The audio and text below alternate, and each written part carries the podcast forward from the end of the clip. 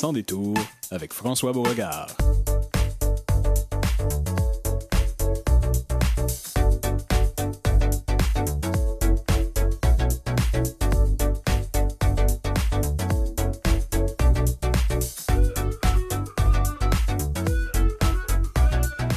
Vous écoutez le Sans détour, Sans détour un peu spécial aujourd'hui, lundi 6 mars. Nous aurons plein d'invités tout à l'heure qui nous entretiendront de la situation de la mobilité à Montréal. Mais avant, faisons une place à un invité qui, qui est chez nous aujourd'hui. Ça nous fait plaisir de l'accueillir. Je parle de M. Stéphane Laporte. Stéphane, bonjour. Bonjour. Très, très heureux d'être là. Ben, on, apprécie beaucoup que vous soyez, euh, soyez des nôtres. Euh, euh, j'ai été sur Google, j'ai sorti le Wikipédia de Stéphane Laporte et, je ne le lirai pas en ondes car nous pourrions bouffer plusieurs minutes, mais disons que vous êtes auteur, concepteur, réalisateur, producteur québécois et tout ça dans, dans une vie qui était plutôt dans l'ombre parce que vous n'étiez pas une personne de l'avant-scène. Non, moi j'ai commencé en travaillant j'ai fait mon droit à l'Université de Montréal et euh, ce qui m'intéressait le plus dans la faculté de droit, c'était le journal étudiant, qui s'appelait le, Pigeon Dissident.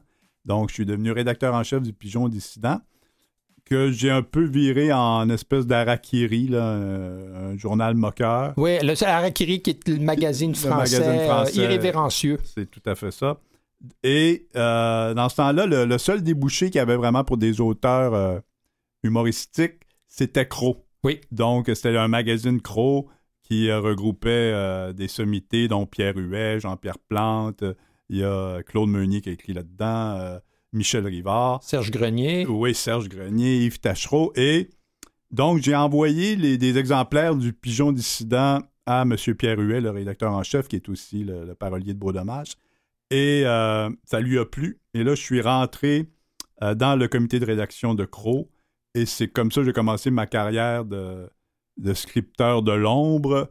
Et après ça, quelques, peu, quelques temps plus tard, j'ai rencontré André-Philippe Gagnon parce que j'ai aussi écrit pour les lundis DAA. Et avec André-Philippe Gagnon, là, ça a été c'est ben, une longue association qui, qui m'a fait un peu connaître. J'étais dans son ombre, mais lui, il était tellement lumineux que même les gens dans son ombre. Ben, les, les gags étaient bons. Il fallait savoir d'où ils venaient aussi. Alors, ça, ça, ça, fait, ça fait partie de soi. Je, me souviens de vous avoir lu dans Crow.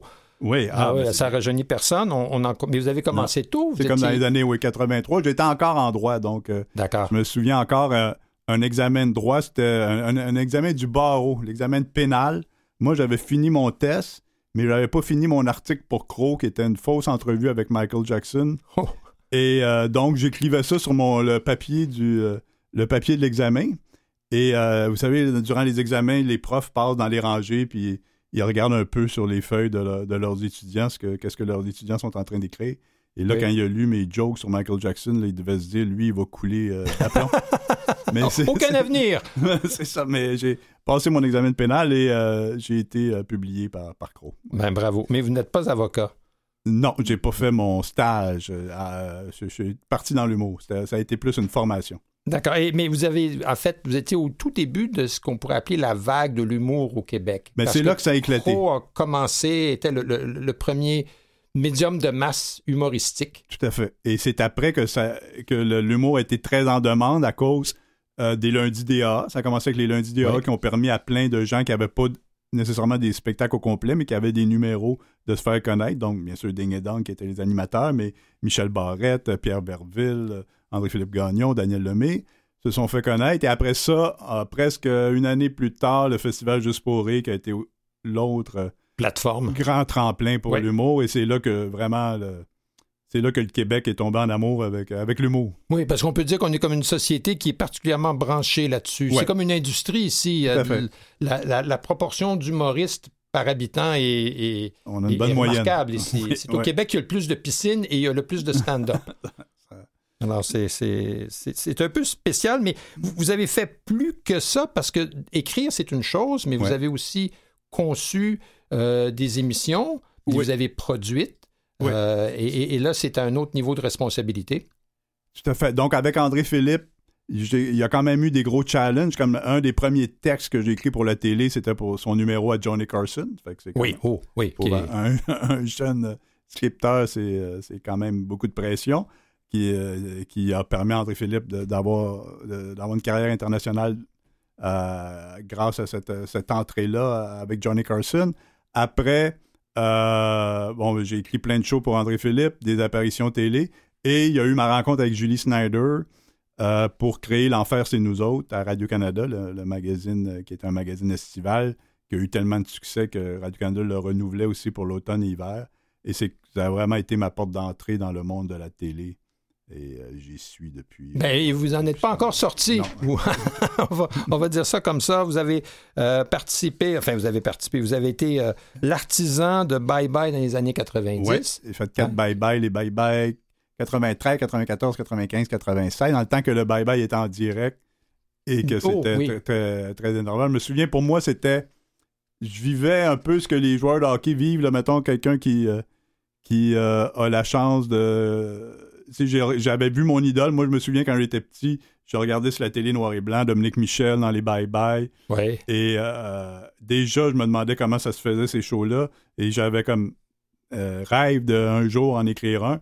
Mais on était comme dans les années, euh, fin des années 60. Et en 93, Dodo était encore là. Et j'ai, Ouais, pu à faire. Et, les, et à chaque fois, à chaque année, elle se retirait. Et à chaque année, je la convainquais de, De refaire le bye-bye. Donc, elle a fait 80 les quatre bye-bye que j'ai signés. J'ai eu la chance que Dominique soit. et- et- soit là. elle y était. Oui, ben, mon souvenir, c'est qu'un Bye Bye sans Dominique Michel, c'est pas tout à fait pareil. Ben, à, à l'époque, c'était ça. Ah ouais. oui, à ce moment-là. E- Exact. Puis après ça, vous avez été travailler en France encore avec Julie Snyder? Non, je suis pas allé travailler en Ah. France avec Julie. Euh, Julie est allée travailler en France. Moi, j'ai travaillé ici. Euh, j'ai fait la fin du monde est à 7 heures Ah, dans oui. ces années-là. Que je suis vraiment fier. Ce que je suis le plus fier de la fin du monde est, est à 7 heures en tant que concepteur, c'est d'avoir réuni une équipe d'étoiles. Euh, c'est rare euh, au Québec, c'est chaque, chaque vedette a son émission, mais c'est rare qu'on rassemble une équipe aussi forte, que Forte, oui. Marc Labrèche à l'animation. Euh, là, il y avait Patrick Masbourian, euh, Isabelle Maréchal, Paul Hood, Jean-René Dufort, Bruno Blanchet. Fait que c'est- c'est- ils ont tout éclos à- Il y a- avec la eu- fin du eu, en monde. fait, tous ces gens-là sont- ont eu leur, euh, le- le- leur carrière en, en- Oui, ça, par ça- la- pour eux autres, ça a été un tremplin. Tout à fait. euh, Oui, oui, la oui, fin du monde est à 7 heures. Infoman après avec Jean-René qui, qui est maintenant une institution. Donc, euh, j'étais très content de. Et après ça, bien sûr, il y a eu le Star Academy. Là, Ben, il y a- il y a- en fait, il y a toute une série de concepts que vous Ouais. avez amenés au Québec. où- où que Julie a amené au Québec le concept de Star Academy. Moi, je l'ai adapté pour le Québec. Euh, même chose pour le banquier, qui est un concept qui venait Deal or No Deal. Euh, la, plupart de tous ces concepts-là internationaux sont curieusement faits en Hollande. C'est la compagnie Ah oui? Endemol. Ah, Et, euh, et ça, j'ai j'ai fait l'adaptation ici. Et on a eu beaucoup de plaisir. Et la même chose pour la voix aussi. Donc, j'ai eu la chance de participer, de mettre un peu ma, ma touche là, sur des, des franchises euh, internationales. oui, parce que au, au Québec, tout le monde connaît la voix. Oui. Ça, ça c'est, je dirais, dans les Et 10, 12 dernières années, tout le monde connaît quelqu'un qui y a été, euh, que ce soit un, un voisin, une voisine, une petite cousine. Euh, on, on a tous, à un moment ou un autre, été euh, collés à l'écran là, pour, euh, pour, pour entendre Et- la, la- la prestation de quelqu'un qui était peut-être au deuxième degré. Oui, mais dans ces, dans ces deux aventures-là, ces aventures musicales-là, Star Academy et La Voix, j'avais plusieurs rôles, celui d'a- d'adapter le concept, celui aussi d'être un, faire partie de l'équipe des réalisateurs. Mais probablement le rôle qui m'a le plus marqué, c'est celui de faire passer les auditions. Donc, euh, j'étais un des juges pour les, les auditions pour trouver les candidats. Euh, j'ai dû voir, si on calcule toutes les saisons de Star Academy et les saisons de La Voix, j'ai dû voir au-dessus de 50 000 euh, candidats qui ont défilé Oh. euh, à travers toutes ces années.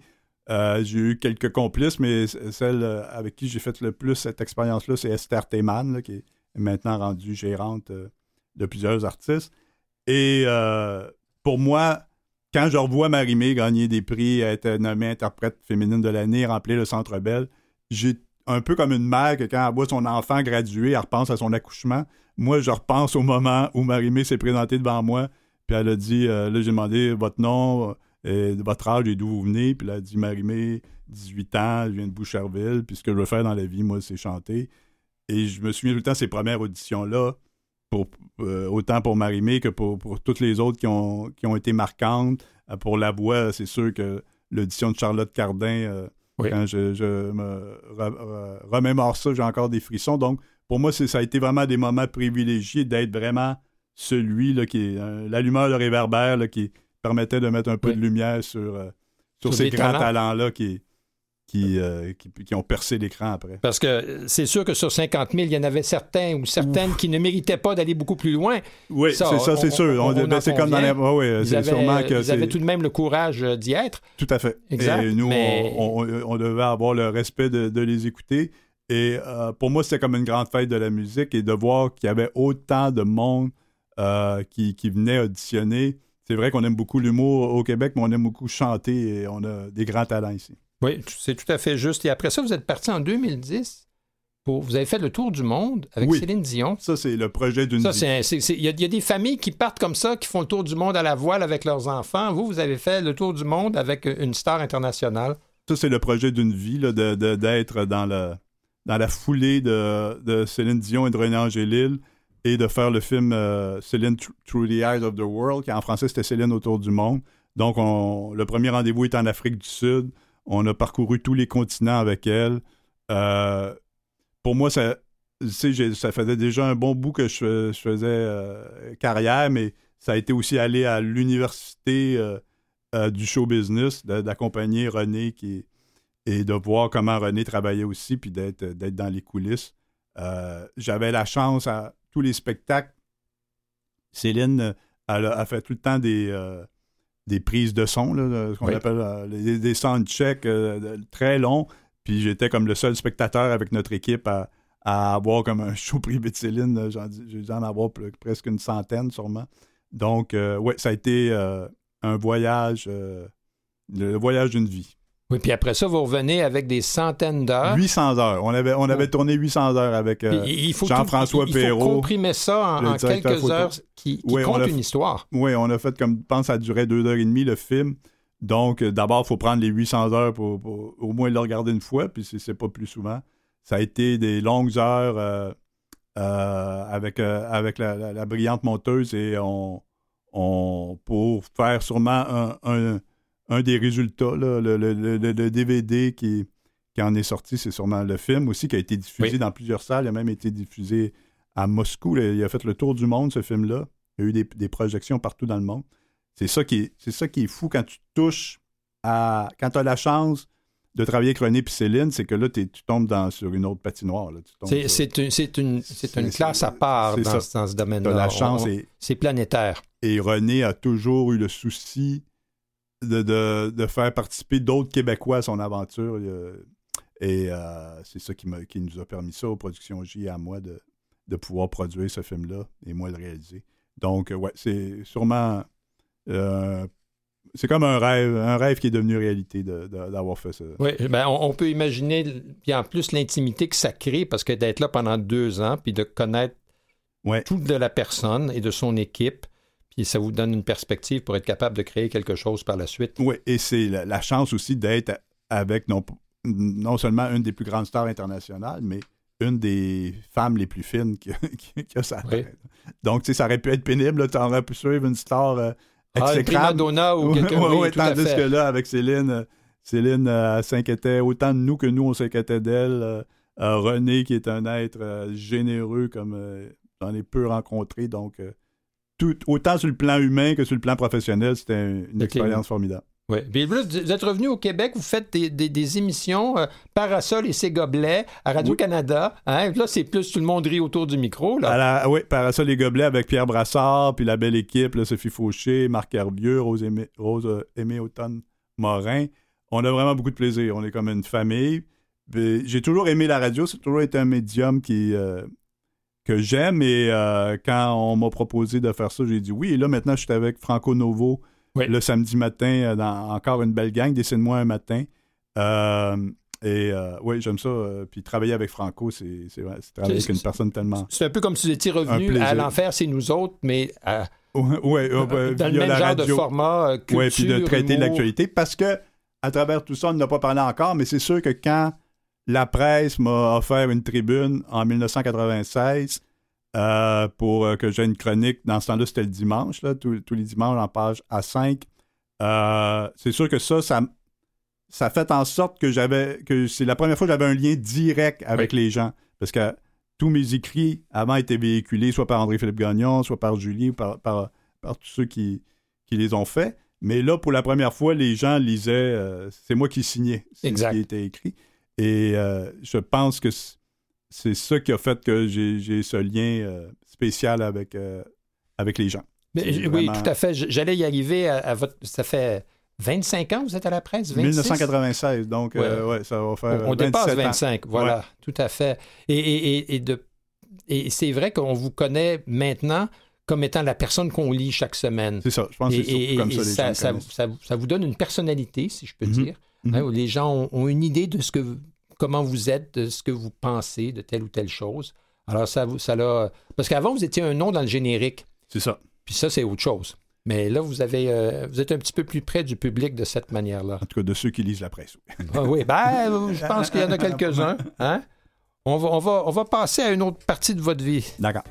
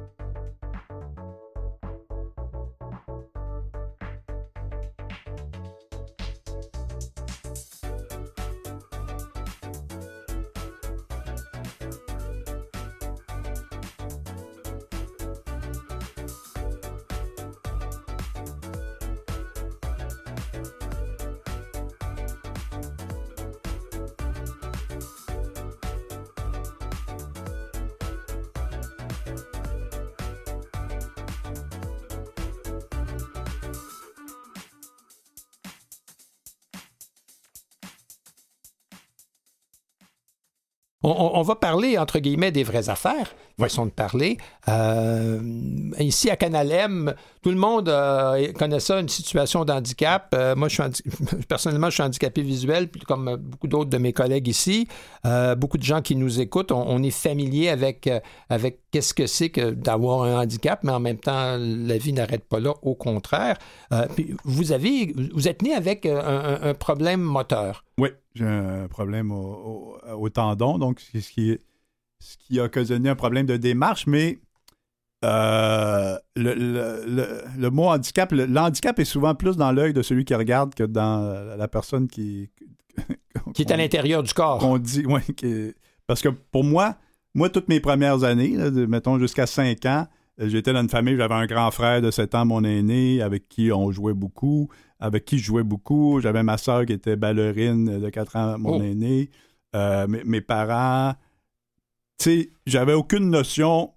Chaque personne était différente. mon frère était frisé, ma soeur avait les cheveux raides. Euh, tout le monde avait ses différentes. Bon, moi, j'avais euh, les jambes croches, mais pour moi, c'était juste une autre façon d'avoir les jambes. Et ce qui fait que c'est vraiment à l'école. Tout ça pour dire que c'était à l'école. Quand je suis rentré en société, que là, le regard des autres enfants qui euh, euh, posaient vers moi, c'est là que j'ai compris que cette différence-là me mettait un peu à part. Oui, tout à fait. Vous n'étiez pas le premier choisi pour le ballon chasseur. Euh, non. Quoique, voilà. je n'étais pas si au ballon chasseur. Mais tout ça pour dire que c'est ça, c'est dans ce regard-là que j'ai vu comme une différence des questions se poser. Et mais je pense que ça vient beaucoup de, de, la famille. Je suis chanceux euh, cette confiance en moi, ma, ma, mère a toujours eu confiance en moi. Oui. Elle a, m'a jamais, j'ai jamais eu de raccourci ou de privilège parce que j'avais de la difficulté à marcher chez nous pour aller dans la cave, parce que c'est là qu'on, jouait, mon frère et moi, on jouait aux autos puis au, au jeu de hockey sur table.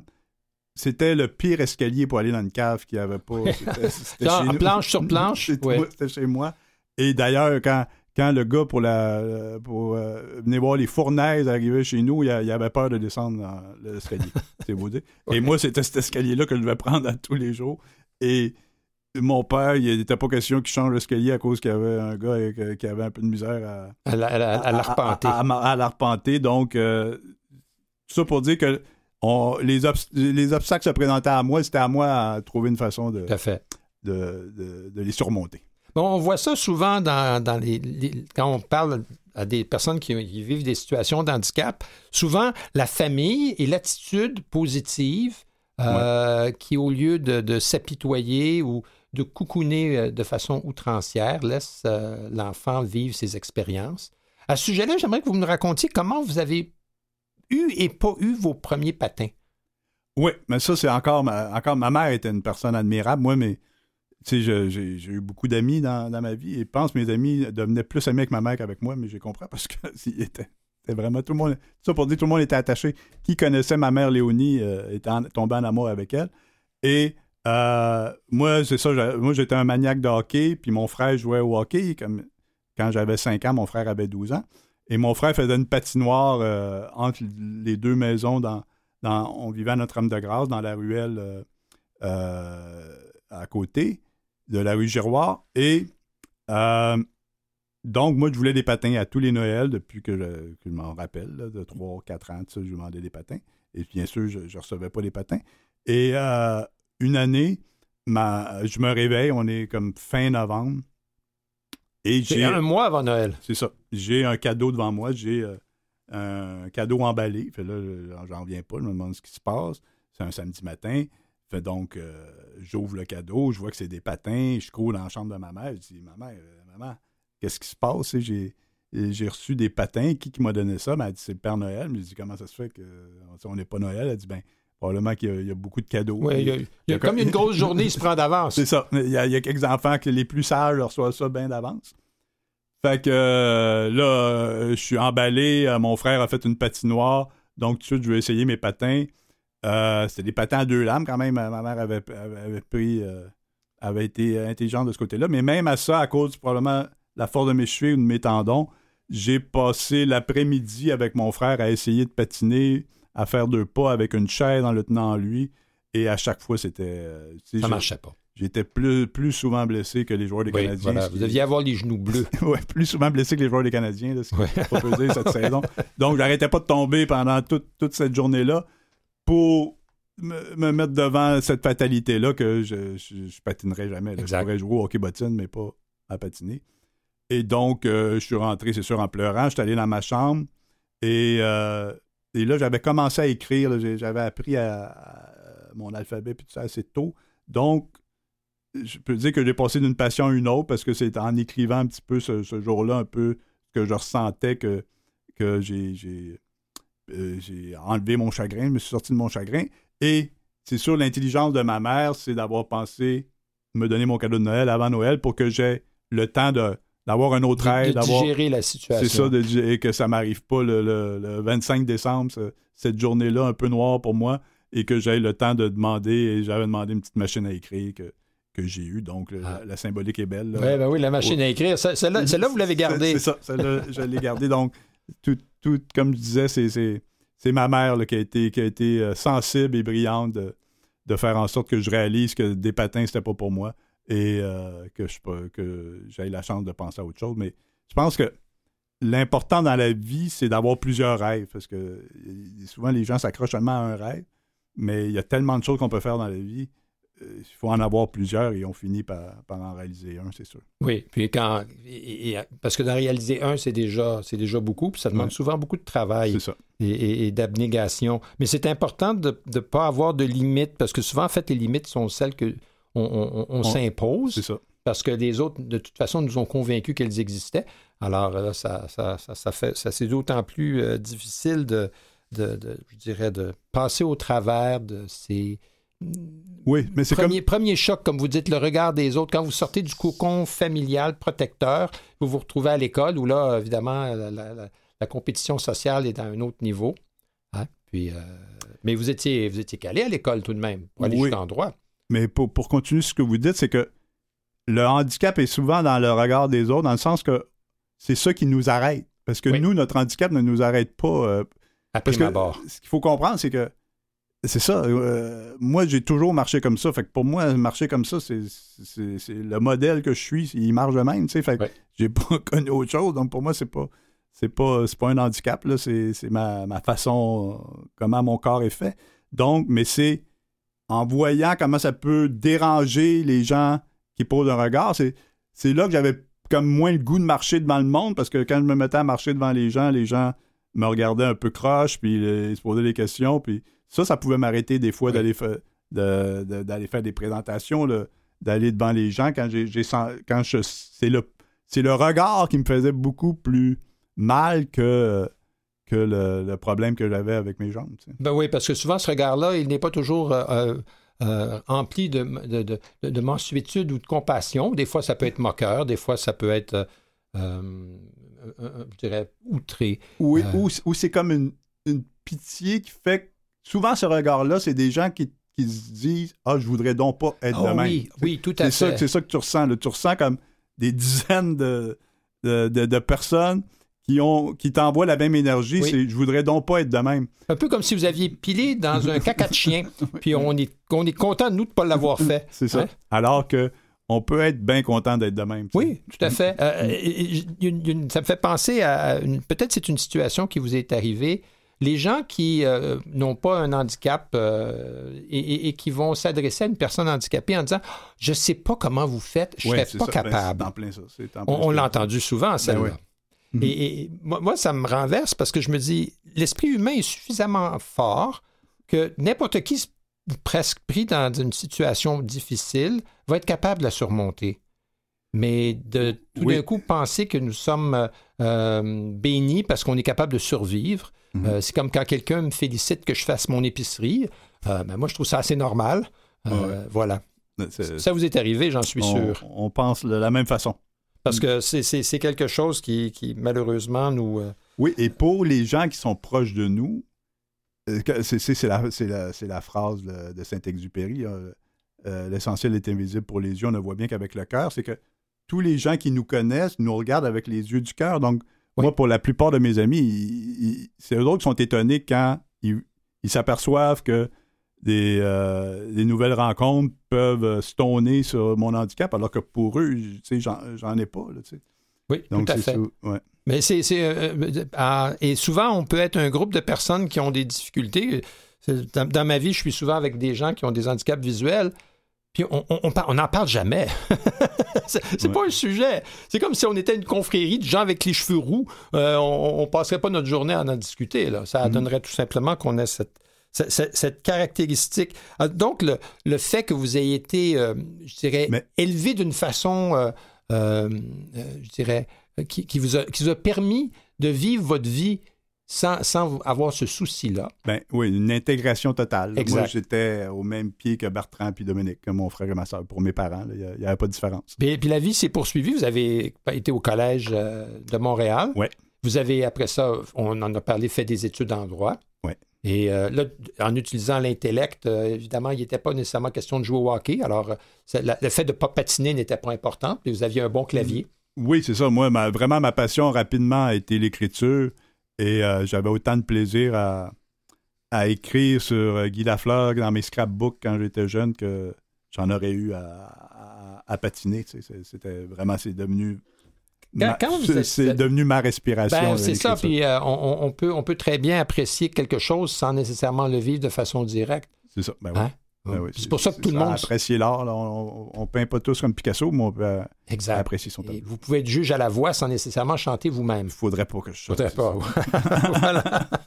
Les très, très bons joueurs ne font pas toujours de bons coachs. Non, tout à fait. on l'a vu avec Gretzky, euh, entre autres. Oui, oui, on l'a vu, tout à Mm. fait. Et, et par la suite, dans le développement de votre carrière, vous avez dû être parfois confronté à des problèmes d'accessibilité dans les années 80, 90. Oui, oui, ça c'est sûr que c'est.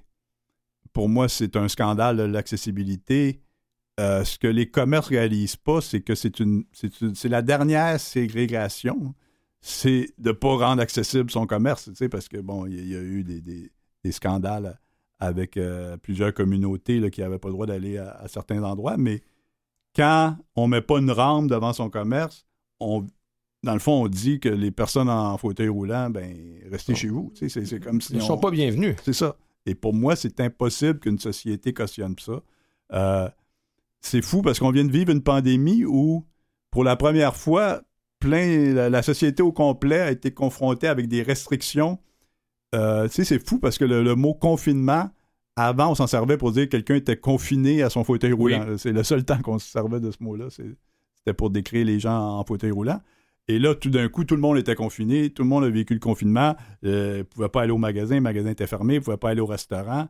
Mais ça, quand il y a eu le déconfinement, quand c'est revenu, pour, les, pour plusieurs personnes à mobilité réduite ou souffrant de, d'handicap assez lourd, ils sont restés, eux autres, confinés, là, parce que... Ça n'a rien changé à leur C'est ça. Alors qu'on a fait plein d'efforts pour. On a vu que quand la société veut là, que tout d'un coup il, il se passe quelque chose, euh, puis que tout le monde travaille dans le même sens, que ce soit pour, pour la vaccination, tout ça, ça on, on voit l'effort. Il pourrait avoir ce même effort-là pour inclure euh, les personnes handicapées. Oui, oui. Ben, je peux vous en compter une bonne pour ce qui est du handicap visuel. Le, le- le site de Clic Santé pour s'inscrire pour des vaccins est absolument inaccessible pour les personnes handicapées visuelles. c'est bon remarquable. Ouais, ouais. Mais enfin, mais euh, il est vrai que de- entre les années, parce que vous avez été dans, dans le monde, si je peux dire, euh, dans les années 80, 90, 2000, euh, il y a tout de même eu un progrès, si petit soit-il. Oui, mais le progrès. Il y a eu, il y a eu- les mentalités, tant mieux, changent pour, pour plein d'injustices. Je pense qu'on le ressent de plus en plus.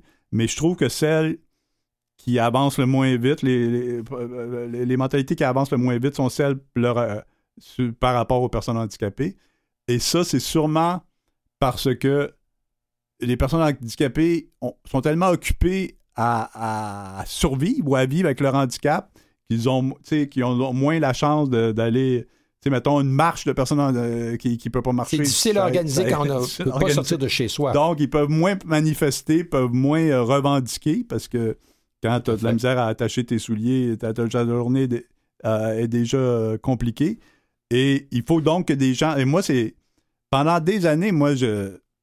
Pour moi, c'était de parler de handicap. C'était pas tabou, c'est pas ça, mais pour moi, ça. Ça pouvait pas venir en premier. Parce que ça vous définissait pas. c'est ça. c'est- moi, je me, me sentais pas comme ça. J'ai fait, euh, j'ai fait le tour du monde. J'ai j'ai fait tout ce que je voulais. Je me suis jamais senti limité.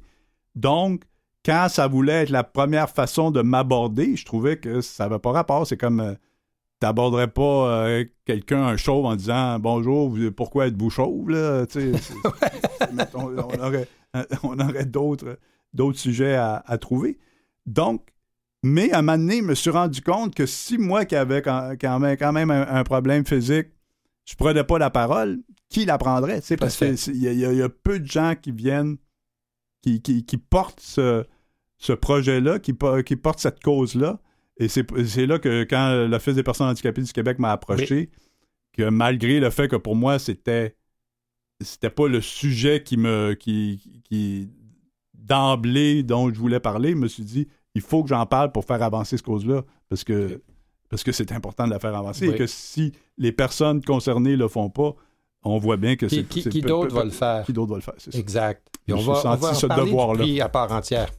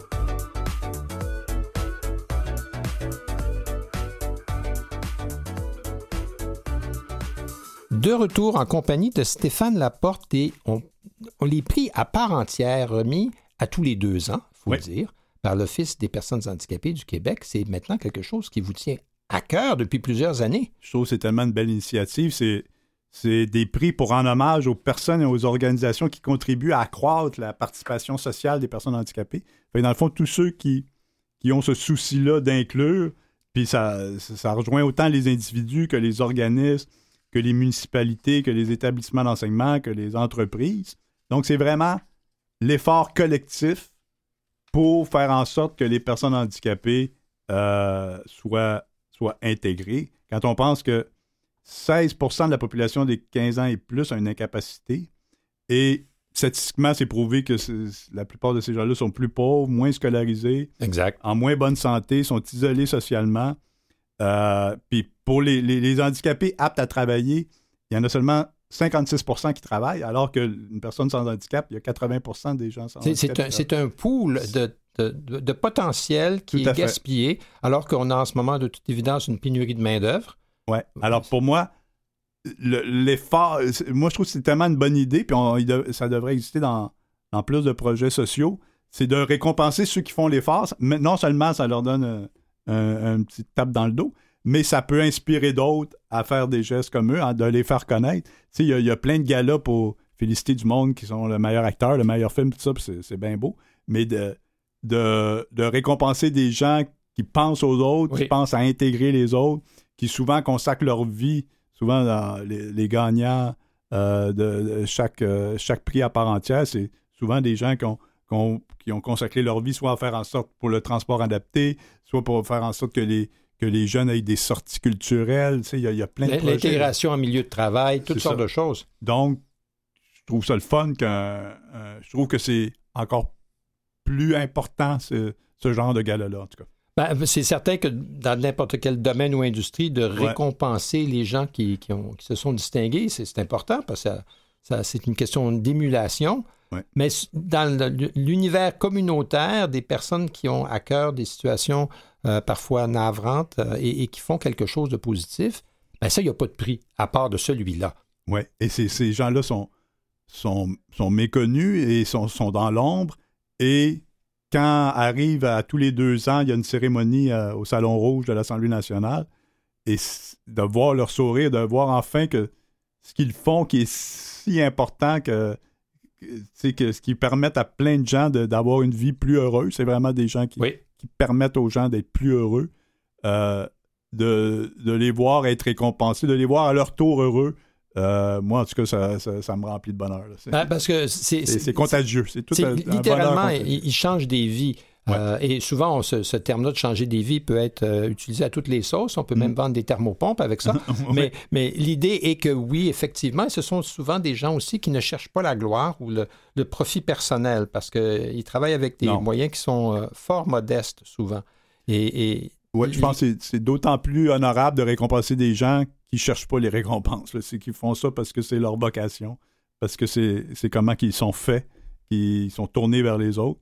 Alors, c'est ça, je trouve ça euh, d'emblée plus important. la mise en candidature pour ouais, euh, la, la actuelle euh, vient de se fermer. Oui, fin, fin, février. Mais là, il va y avoir ça, encore, c'est un autre jury auquel je, prends part.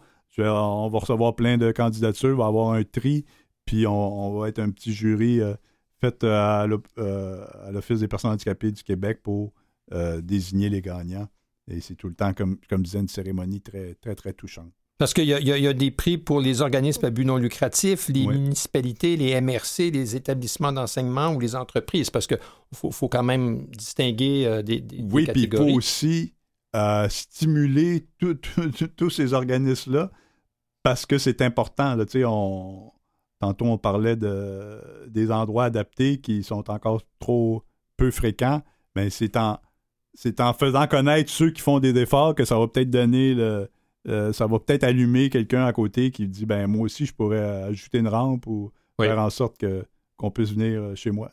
Ben, c'est parce que souvent, en fait, c'est plus vendeur des, des, discours qui sont positifs plutôt que de taper sur la tête et de pointer du doigt. Tout à fait. Euh, c'est sûr que parfois, il faut le faire aussi, parce que sinon, ça avance pas tout à fait à la bonne vitesse. Mais de, souligner les gens qui font les bonnes choses. Et la remise du prix serait le 3 décembre prochain, Journée internationale des personnes handicapées. Ouais, hein, rien de moins.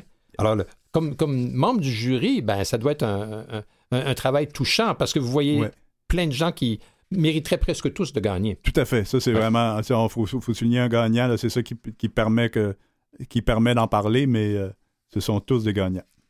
Dans, dans, le, dans le domaine dans lequel vous, vous, œuvrez, vous êtes euh, un, incontournable, et, sinon omniprésent et incontournable, je dirais. Euh, ça, c'est positif, là. dans le domaine du spectacle, du divertissement, de la télé, ainsi de suite. Mm. Est-ce que la représentation des personnes en situation d'handicap euh, dans ce qui est projeté au public est suffisante?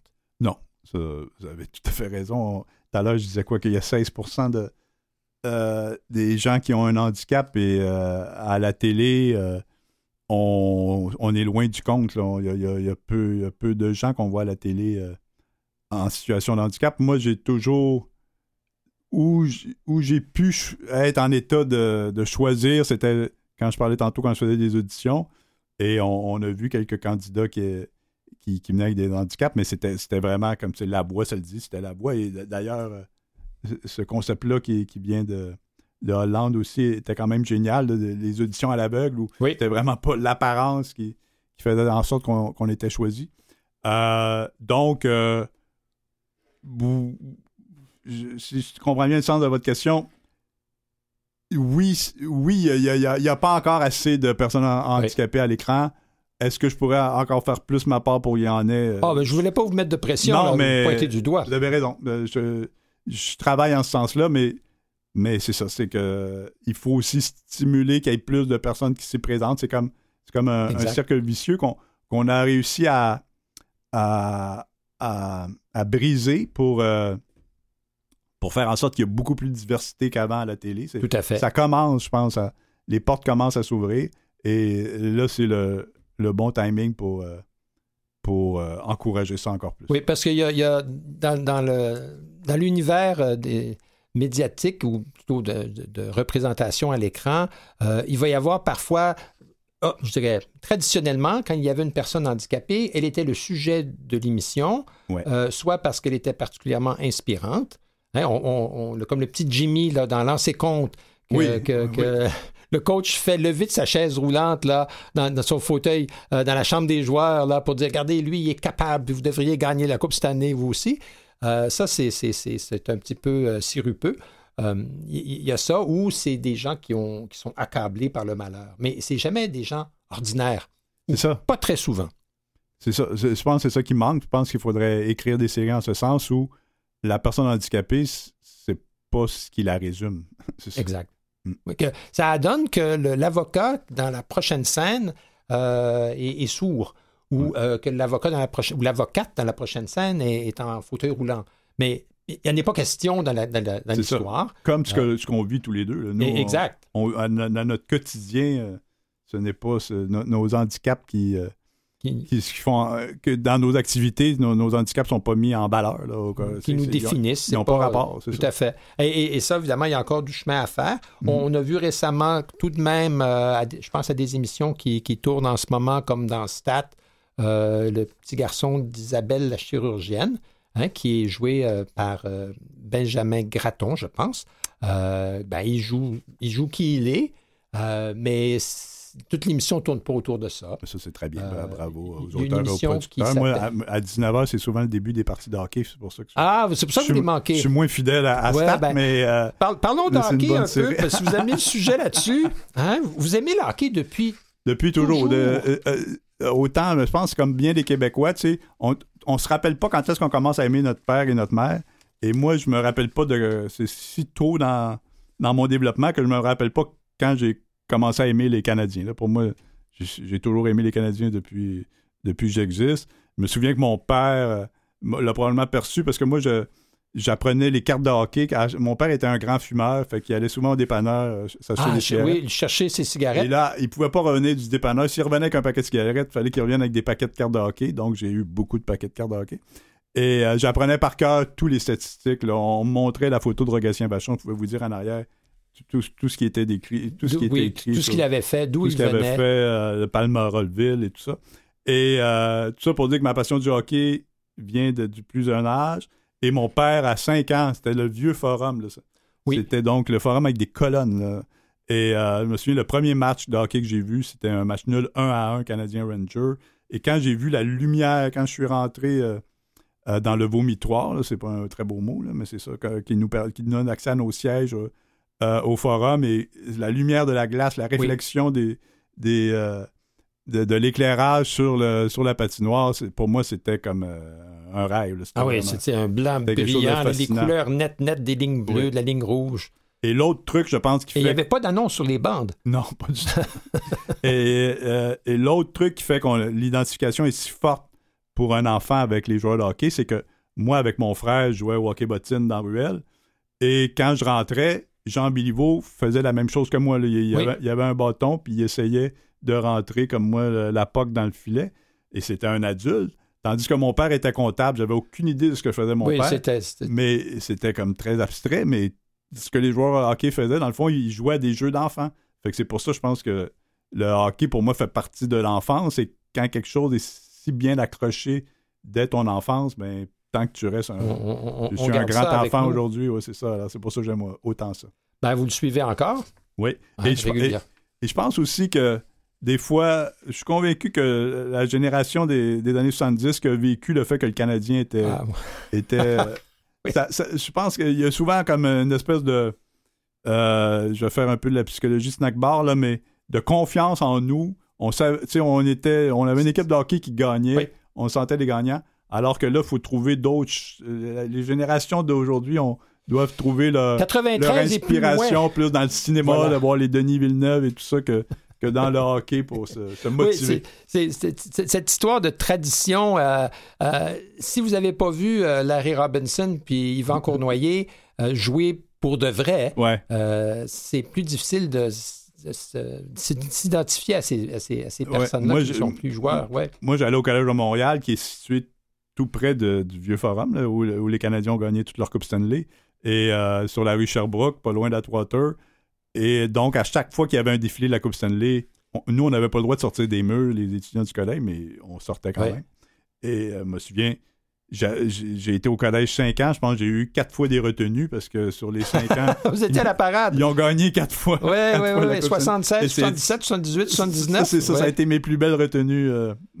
Ouais, J'étais fier de- d'avoir la retenue du, du défilé de la Coupe Stanley. Stéphane, nous sommes de la même génération. Euh, J'ai écouté le hockey pour la première fois en 1967 en noir et blanc. C'était Canadien contre Toronto, septième match.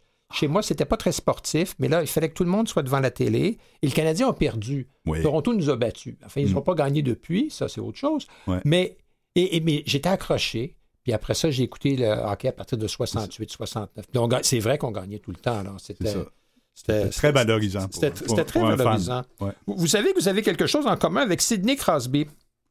Oui, oui, Oui. je, je l'ai appris euh, dernièrement. Je Voilà, appris, euh, parce que vous vous avez eu l'honneur d'être- d'être euh, choisi, désigné, je- je- le terme exact, et vous avez été nommé. ou nommé, pas, ouais, voilà, ouais. euh, membre de l'Ordre du Canada, Ouais. qui est une reconnaissance euh, de haut niveau. Là.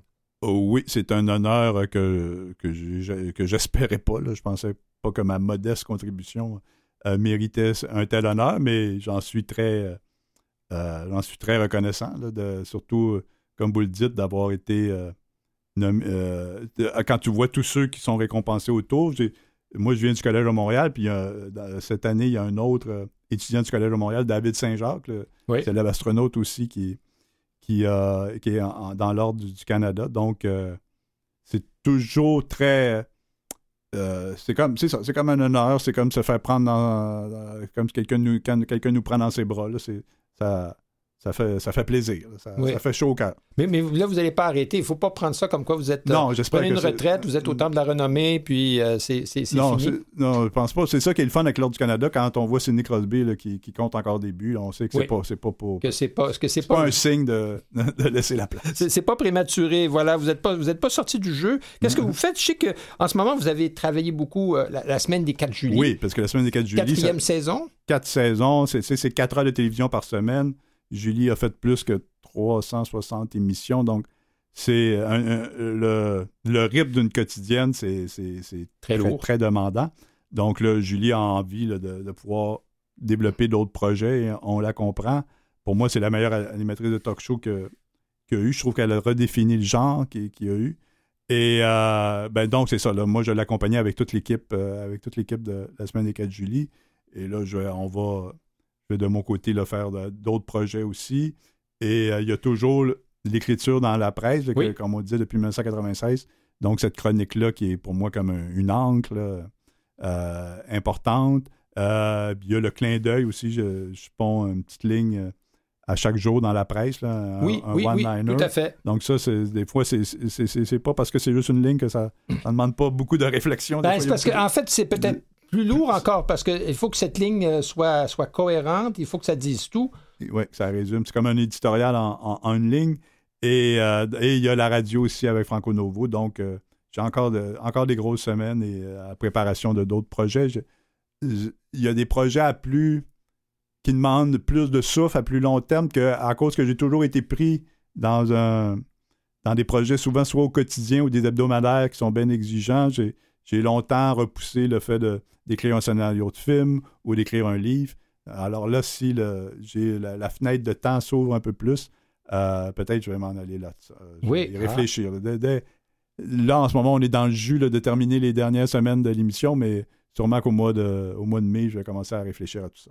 Parce que là, vous allez avoir une, Un peu plus pause. de temps. Ouais, c'est ça. Une pause, c'est d'avoir du temps. Parce que d'écrire un livre serait euh, une, une bonne façon de, de tout dire. Oui, et de Et- continuer. euh, ce serait peut-être pas ma, ma biographie. Là, j'ai, souvent des. Souvent, mes chroniques sont inspirées de, de ma vie ou de ma jeunesse, Oui. mais euh, euh, peut-être que le- un scénario. de- ce serait peut-être un scénario de film parce que moi, je suis aussi un gars d'image, donc je, vais- je vais penser à tout ça. D'accord. Bon, pour ce qui est de votre chronique, on, on va terminer là-dessus. Oui. Vous, vous avez fait certaines chroniques qui étaient particulièrement touchantes. Vous, en avez fait, euh, ou parfois il était question du handicap. Oui. Euh, et, et- et là, vous, vous enleviez un petit peu votre manteau pour dire, ben moi aussi, ça- je vis des choses qui sont difficiles. Oui, c'est d'ailleurs dans les pages de la presse. Je me souviens ma première chronique, parce que pour moi, écrire est, un- est un exercice de sincérité. Donc, il fallait que, que dès, dès la, la première chronique que j'écrive, que, que j'aille vers les gens. Oui. Et là, j'ai raconté euh, quelques... la- c'est tout souvent la plus grosse émotion qui... qui euh, et que je ressens durant la semaine, c'est souvent ça qui, qui est le, le moteur ou qui est le sujet de, de mon texte. Et euh, cette semaine-là, je venais de, on venait de gagner un prix aux Gémeaux pour le Bye Bye. Oh. On venait de gagner le meilleur réalisateur, je pense, pour le Bye Bye. Et euh, j'étais allé le recevoir en, en- accompagné de ma blonde de l'époque, Denise, qui m'avait aidé à me rendre jusqu'en avant pour recevoir le trophée. Et euh, ben c'est ça que j'avais, raconté. Ça s'appelait Mes premiers pas dans la presse, mais c'était mes premiers pas. C'était une des premières Parce que fois là, que, sortiez de la que coulisse. je marchais sous- devant le monde euh, pendant un si long trajet euh, de mon banc je- aller jusqu'en avant euh, et que les gens me voyaient. Pour bien, bien des gens, ça ne savaient pas. C'est que peut-être un choc, oui. Puis, c'est ça. Il y avait une- Il y a un exercice de vulnérabilité là-dedans. Oui, et de, de faire face à son image. Et, c'est comme ça, donc, c'est, j'ai, tout de suite mis carte sur table de ma pre- première chronique à la presse. C'est sûr que je reviens pas à ça tout le temps, mais des fois, je pense aussi, comme on parlait plus tôt, pour faire avancer euh, la cause des personnes handicapées, c'est bien que celui qui a la chance d'avoir une tribune dans un journal aussi important que la presse euh, en parle. Oui, pu- puisse en parler. Puis... Mais en même temps, ne pas ne parler que de ça. Voilà. Non, non, c'est ça. c'est là, là qu'est toute la nuance. C'est ça. Hein, Mais vous avez parlé, vous avez dit des choses euh, très justes. Je me souviens la semaine dernière, le, le premier anniversaire euh, de la guerre en Ukraine, euh, où, où c'est terrible que, comment on, on devient habitué à l'horreur. hein, que la guerre passe de la première à la cinquième page, petit à petit, parce que c'est, mettons, on- on- on, Ben, c'est- c'est- c'est a en, en même temps, c'est le propre de l'homme de, de s'habituer, puis de. Parce qu'on était en état de choc il y a un an, puis on, la Terre arrêtait de tourner. Et d'un coup, pour nous, on, on retourne dans notre confort, là, on, se rend- on, se rend- on a d'autres préoccupations. Mais ce qu'il faut jamais oublier, c'est que les gens en Ukraine, Oui. l'horreur a continué. Et Oui, tout à fait. Même c'est pire. là, quand, quand tu subis pendant un an la guerre, c'est, c'est effrayant. Donc, euh, et c'est souvent la pression, la pression populaire. On- des, des fois, on pense qu'on peut, on peut rien y faire, mais je pense qu'au contraire, quand les, les, les populations sont sensibles à, à un conflit, euh, bon, le Vietnam, ça a pris bien du temps, mais euh, à un moment donné, ça devenait impossible pour les Américains de ne pas se de, de- de retirer. ne pas se de regarder dans le miroir. C'est ça. ben c'est sûr, c'est plus difficile de faire en sorte, surtout sa table est très longue, peut-être le miroir est très, est très loin que, que, que Poutine, de Poutine se, oui, regarde dans le miroir, mais faire en sorte que cette pression-là fasse qu'un jour euh, ce, conflit finisse. Ben, que au moins que la pression fasse en sorte que nous continuions d'appuyer euh, les, les, victimes du, euh, du et que nos dirigeants se sentent interpellés par ça. tout à fait. Ils sont en, en, ce moment et c'est bien. Ben voilà. Puis pour, pour terminer, j'aimerais simplement qu'on revienne un peu sur l'accessibilité, parce qu'on va en parler au cours de la prochaine heure. Euh, avec euh, toutes sortes d'invités, architectes, euh, politiciens. on va parler de piétons. Est-ce que vous êtes des, fois, est-ce que vous êtes piéton? Ben, j'ai été piéton longtemps, là, mettons, de, de, quand un enfant commence à marcher jusqu'à peut-être le début de la cinquantaine. Là, maintenant, je me déplace plus pour, surtout pour des raisons de ne pas me péter à, péter à marboulette, je me déplace plus en, scooter motorisé. Oui, tout à fait. Il y a une belle couleur rouge d'ailleurs. On m'a dit ça qu'il était rouge. Je ne sais pas s'il y, a des, pompons après. Comme une Ferrari, non, pas encore de. Puis j'ai pas de miroir non plus pour voir euh, quand j'écrase quelqu'un en reculant. Mais euh, donc je me promène plus souvent qu'autrement en, en scooter motorisé. Et euh, ben, donc je me, je me bute aux endroits inaccessibles. oui. Bien sûr. exact. et, Tout, presque tous les jours. Et ça, et ça, ça tant que ça ne sera pas, euh, comment je dirais ça, devenu monnaie courante ou, que ce soit normal que Je ne comprends pas parce que en 1975, il y a eu l'année des personnes handicapées. Et là, il y a eu comme un gros effort pour rendre accessibles les endroits. Et on dirait que dès, c'est tout le temps ça quand il y a une crise, dès que là, on a eu comme euh, le début d'une crise, il fallait couper les budgets, il fallait couper... La, première place ou dans les, premiers budgets qu'on a décidé de, de couper, c'était sûr pour justement rendre l'accessibilité plus, plus grande.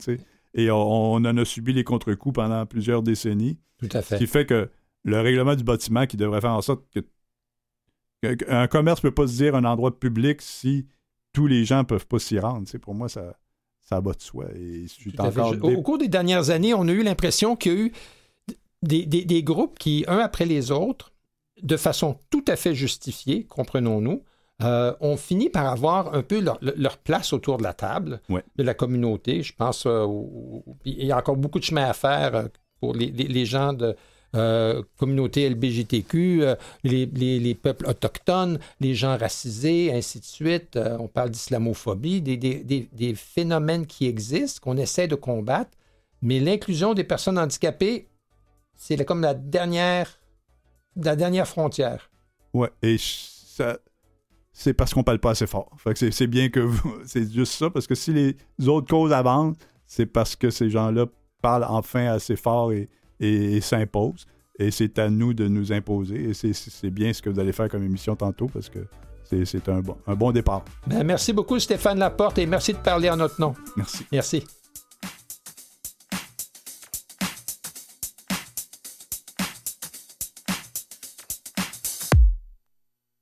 Vous écoutez Sans détour avec François Beauregard. À pause, nous avons dans la prochaine heure une heure bien spéciale. Nous allons parler en fond et en comble de la traversée des rues, les mesures d'accessibilité universelle et la mobilité active de la ville de Montréal. On se souviendra que le Québec entier a été horrifié par la mort dramatique de Maria Lejenskowska, 7 ans, cette petite Ukrainienne fraîchement arrivée au Québec, happée le 13 décembre sur le chemin de l'école dans le quartier centre-sud. En fait, neuf piétons sont morts euh, sous les roues d'un véhicule en octobre et en décembre dernier, euh, presque autant que toute l'année précédente au complet. Et, cette hécatombe, euh, le mot n'est pas faible, nous, a, nous a fait tous réfléchir. Et en même temps, la ville de Montréal est en train de déployer toute une consultation. Et pour en parler, nous aurons notre euh, experte reporter, euh, Esther Hardy. Plus tard, nous aurons Tommy Théberge, euh, dont l'expérience professionnelle et, personnelle est pertinente à notre sujet. M. Paul Maquet, qui est de la société Rue Sécure. Martin Komorowski, qui est urbaniste à la ville de Montréal, Mme Degany de Piéton Québec et Laurence Parent, qui est conseillère d'arrondissement. Alors, tous ces gens-là au menu au cours de la prochaine heure. Mais pour commencer, Esther Hardy, bonjour. Bonjour François. Vous avez, vous avez vous fouillez le sujet. Oui, en fait, j'ai eu la, chance d'être euh, présente lors de la soirée d'information le 18 janvier, pardon, où est-ce que la Ville de Montréal a présenté euh, sa consultation et nous a donné toutes les informations, grosso modo, de sa volonté. En fait, c'est que à la Ville de Montréal, naturellement, comme vous expliquiez tout à l'heure, les malheurs des, des- des piétons qui, euh, qui ont été frappés euh, a quand même réveillé tout le monde. Il y a déjà des efforts qui avaient été faits, mais on veut vraiment aller beaucoup plus loin et on consulte la population qui a une mobilité réduite, qui vit avec euh, des handicaps euh, ou- des handicaps momentanés. Par exemple, on est en... En, En béquille. En béquille, Hein, exactement. s'est cassé la margoulette sur une pente de ski. voilà. Voilà. ou en tout cas, on a une opération... euh, donc, donc, à donc un la ville amorce une série de consultations. Voilà, exactement. Donc, le, le 2 mars dernier était la dernière journée pour pouvoir présenter soi-même euh, une audition. Mais par contre, même si la date est déjà dépassée, on peut quand même assister aux consultations et éventuellement écrire d'ici le 31 mars pour pouvoir euh, avoir son opinion, puis donner euh, de- des informations sur ce que nous, on aimerait qu'il se fasse d'ici là. Donc, il y a deux consultations qui s'en viennent. Le 27 et le 29 mars, on peut y assister directement à la ville de Montréal. C'est à l'édifice euh, qui est euh, Lucien Saunier, au 155 rue Notre-Dame-Est. Et puis, euh, pour avoir plus d'informations, vous avez qu'à faire le 872-3000. Ça, ça, 55 Notre-Dame, c'est l'hôtel de ville, ça. C'est, oui, l'hôtel de ville. En fait, le- le- l'édifice normal de l'hôtel de ville est en réparation. Ah oui, c'est vrai, c'est vrai. Ça, c'est un autre dossier. C'est un autre dossier, oui. Mais heureusement, cet, éd- cet édifice-là a vraiment une, une accessibilité très facile, qu'on soit en fauteuil roulant ou Parfait. non. Il y a des ascenseurs. C'est un plein pied, donc euh, on entre directement Donc, le- dans le- le l'édifice. 27 C'est très facile. 27 et 29 mars. Oui, lundi le 27 mars de 13h30 à 16h30 et mercredi le 29 mars de 13h à 16h. D'accord. En fait, euh, ce que la ville de Montréal a déjà amorcé, on veut mettre beaucoup de, de feux de circulation qui sont sonores, de Oui, façon à ce à qu'on puisse entendre lorsqu'on vient pour traverser. Oui. De plus, naturellement, il y a 2344 intersections avec des feux de circulation euh, dans la métropole. Il y en a 771 qui ont déjà, euh, qui dépendent, qui répondent déjà aux standards de déplacement universel. Mais bon, il y a encore du travail Il y à en a faire. encore là. beaucoup à, beaucoup à Ouais. faire et, et ça, ça, ça fait partie de la, de la démarche de la ville de trouver les priorités euh, et, et d'identifier qu'est-ce qui devrait être fait Exactement. cas par cas presque. Exactement. C'est pour ça qu'on consulte la, cons- la- la- la population. On sait déjà ce qu'on veut faire, mais il y a sur- sûrement des nuances. Un coin de rue que peut-être euh, on aurait besoin de rapprocher les deux trottoirs. Je ne sais pas si vous avez remarqué depuis quelques années, on descend une rue, puis tout d'un coup, les trottoirs se rejoignent presque à l'intersection. Ben, oui, ça c'est pour. On, va en parler avec des urbanistes tout à l'heure. Voilà. ce sont des, des mesures d'atténuation qui sont, qui sont importantes. Euh, et, et- et toute cette consultation va déboucher le 10 mai euh, par une séance publique. Exactement. Le 10 mai, il y aura une séance publique pour présenter les recommandations. Et à partir de là, on va adopter. euh, en fait, on consulte la population pour adopter ce qu'on a compris à travers la consultation. D'accord. Et le 12 juin, il y aura un dépôt de rapport euh, de cette consultation. Bon, ben on, on espère évidemment que le- tous nous serons entendus, euh, mais il faut se faire un peu une tête sur quel genre d'amélioration on peut espérer. Exactement. Euh, dans le contexte, évidemment, des contraintes budgétaires, euh, parce qu'une ville a de nombreuses priorités. Et euh, pour ça, on va commencer à faire un petit, un petit tour d'horizon. Et euh, pour y arriver, j'ai demandé à M. Tommy Théberge, M. Théberge, qui est aujourd'hui euh, directeur euh, immobilier à Renaissance, qui est une entreprise d'économie sociale, a, dans une vie antérieure, travaillé à l'Institut Nazareth-Wibra et a également été au conseil de la ville de Longueuil où il y a eu une, démarche d'accessibilité qui a été entreprise. Et comme beaucoup d'autres ici à Canal M, M. Théberge est également handicapé visuel. Alors on peut dire qu'il euh, euh, qu'il- qu'il- qu'il- sait de quoi il parle parce que lui aussi en traverse des rues qui parfois sont peut-être un peu surprenantes. Bonjour, M. Théberge. Bonjour François, ça va bien? Ça va très bien, merci. Euh, qu'est-ce que c'est d'abord l'accessibilité universelle? Quand on parle de ça, de quoi, de quoi parle-t-on? Ben, en fait, l'accessibilité universelle, euh, ben, il y, a plusieurs définitions, mais euh, il y en a une quand même qui est intéressante parce que j'ai fouillé un petit peu au niveau, celle de la Ville de Montréal est quand même intéressante où on, nous dit que l'accessibilité universelle, ben, en fait, c'est ce qui permet à toute personne, quelles que soient ses capacités, puis là, c'est important, euh, les mots qui suivent, l'utilisation identique ou similaire, autonome ou simultanée des services offerts à l'ensemble de la population.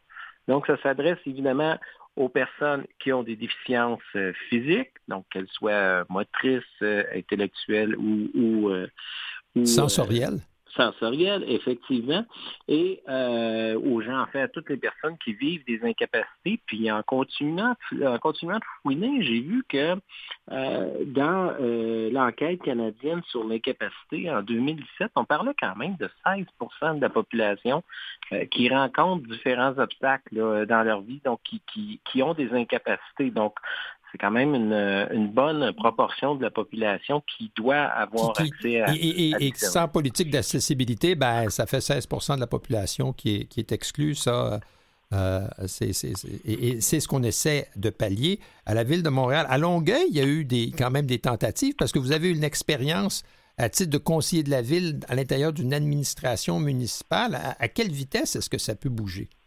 Ben, en fait, euh, la ville de Longueuil, de leur côté, n'ont pas de politique en accessibilité universelle. D'abord, je, je, vais faire un petit tour de roue en arrière. Euh, au niveau de la jeunesse, donc on sait qu'en 1978, il y a eu la loi sur l'exercice des personnes handicapées. Mhm. De là, ensuite, c'est suivi un paquet de, de, de, de, rencontres, de consultations qui a vu naître sa mise à jour en 2004 et la politique à part entière en 2009. Dans la politique à part entière, ce qui est intéressant, c'est que le gouvernement y énonce. Donc, il y a des énoncés, ces orientations gouvernementales pour euh, que les personnes euh, puissent, euh, puissent avoir accès aux différents services. Et ben, de là, il y a certaines exigences qui sont demandées aux villes et aux organismes publics et parapublics. Donc, tout organisme public qui a plus de 50 employés se doit d'avoir un plan d'action euh, et ce plan d'action-là est rendu public. Et c'est la même chose au niveau des villes qui ont 15 000 euh, habitants et plus, donc qui ont la même obligation, c'est-à-dire de produire le fameux plan d'action, le déployer, puis le rendre public. Donc, par contre, il y a des villes qui n'ont pas adopté de politique. Donc, c'était le cas de Longueuil. En fait, sur la rive sud, je crois qu'il y a juste Saint-Bruno. Euh, du côté de Montréal, quand même en 2011, il y avait l'adoption de la politique. Puis, ben, eux travaillent beaucoup actuellement avec le chantier euh, le chantier qui est en cours pour pouvoir la mettre à jour puis donner une vision claire de ce que Montréal veut euh, pour les 15-20 prochaines années en matière d'accessibilité universelle. Et, donc, c'est là, c'est là qu'on en est rendu dans l'exercice de la part de la Ville de Montréal. Euh, Exactement. c'est certain que dans, une administration publique, il y a des choix parfois difficiles qu'une administration doit faire où, où, on doit dépenser le prochain dollar disponible parce que tout serait plus simple si l'argent n'avait pas d'importance. Ben, effectivement, c'est sûr qu'il y a des enjeux financiers dans tout ça, mais euh, à partir du moment où on a une vision claire, puis on a des orientations claires, ben, ça veut dire que l'administration, donc quand je dis administration, j'inclus les élus là-dedans, doivent évidemment euh, mettre en place les moyens euh, qu'il faut.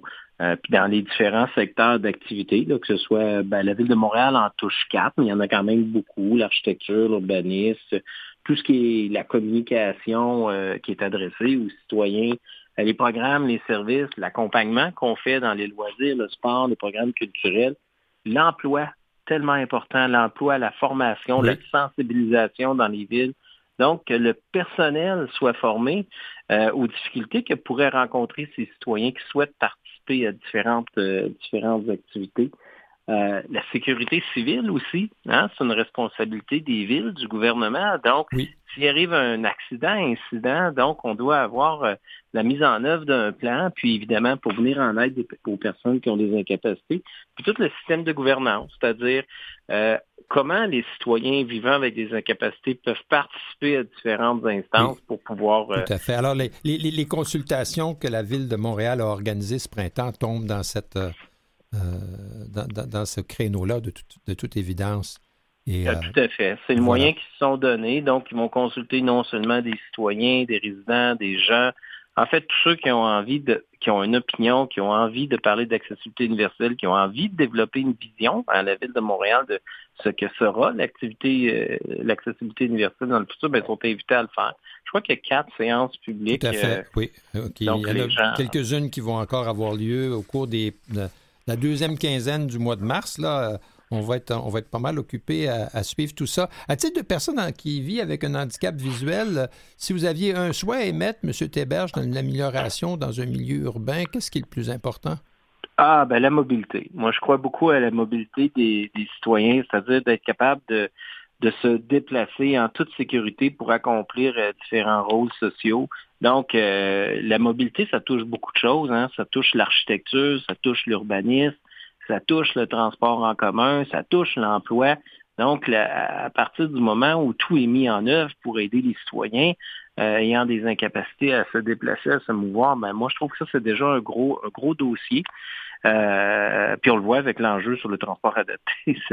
par ricochet, c'est oui, oui, important. Exact, évidemment, communiquer. Donc, la ville euh, se dote de moyens pour bien communiquer avec ses citoyens qui ont des incapacités qui sont multiples. Donc ça, c'est deux leviers pour moi qui sont très, très importants. Puis s'il y en avait un troisième, bien évidemment, c'est toute la sensibilisation. La sensibilisation du public en général. du public en général. Et, des employés de la ville euh, au moment où il y a des accueils qui sont faits euh, dans, les, les, institutions que ce soit dans les musées, dans les bureaux, dans peu importe. Donc, que l'accueil, la sensibilisation soit faite, puis évidemment qu'on puisse aider les gens à ce moment-là. Donc, c'est ça pour moi, c'est trois, euh, trois créneaux. C'est sûr que c'est difficile de dire ah, lui plus important que lui. On ne peut pas rentrer dans ce jeu-là parce qu'ils sont tous. Mais euh, pour moi, c'en est trois que je trouve quand même euh, significatifs. Ben, merci beaucoup, M. Théberge. ça nous donne une bonne vue d'ensemble du point de vue sans faire de jeux de mots que vous et moi, on est habitués à entendre, de personnes qui sont handicapées visuelles. Euh, moi, je peux vous dire que personnellement, les feux sonores, là, ça fait une différence. Euh, ah, tout à fait. Eh, ça, c'est important, mais c'est une question logistique souvent. Ben, oui, ben oui, de coup. Mm. oui, voilà. Mm. On, va en reparler tout à l'heure. Ben, Monsieur Théberge, merci. Bonne chance avec vos, euh, vos, travaux immobiliers chez Renaissance. Puis on, on s'en reparlera un de ces jours. Merci. Oui, avec plaisir. Bye bye.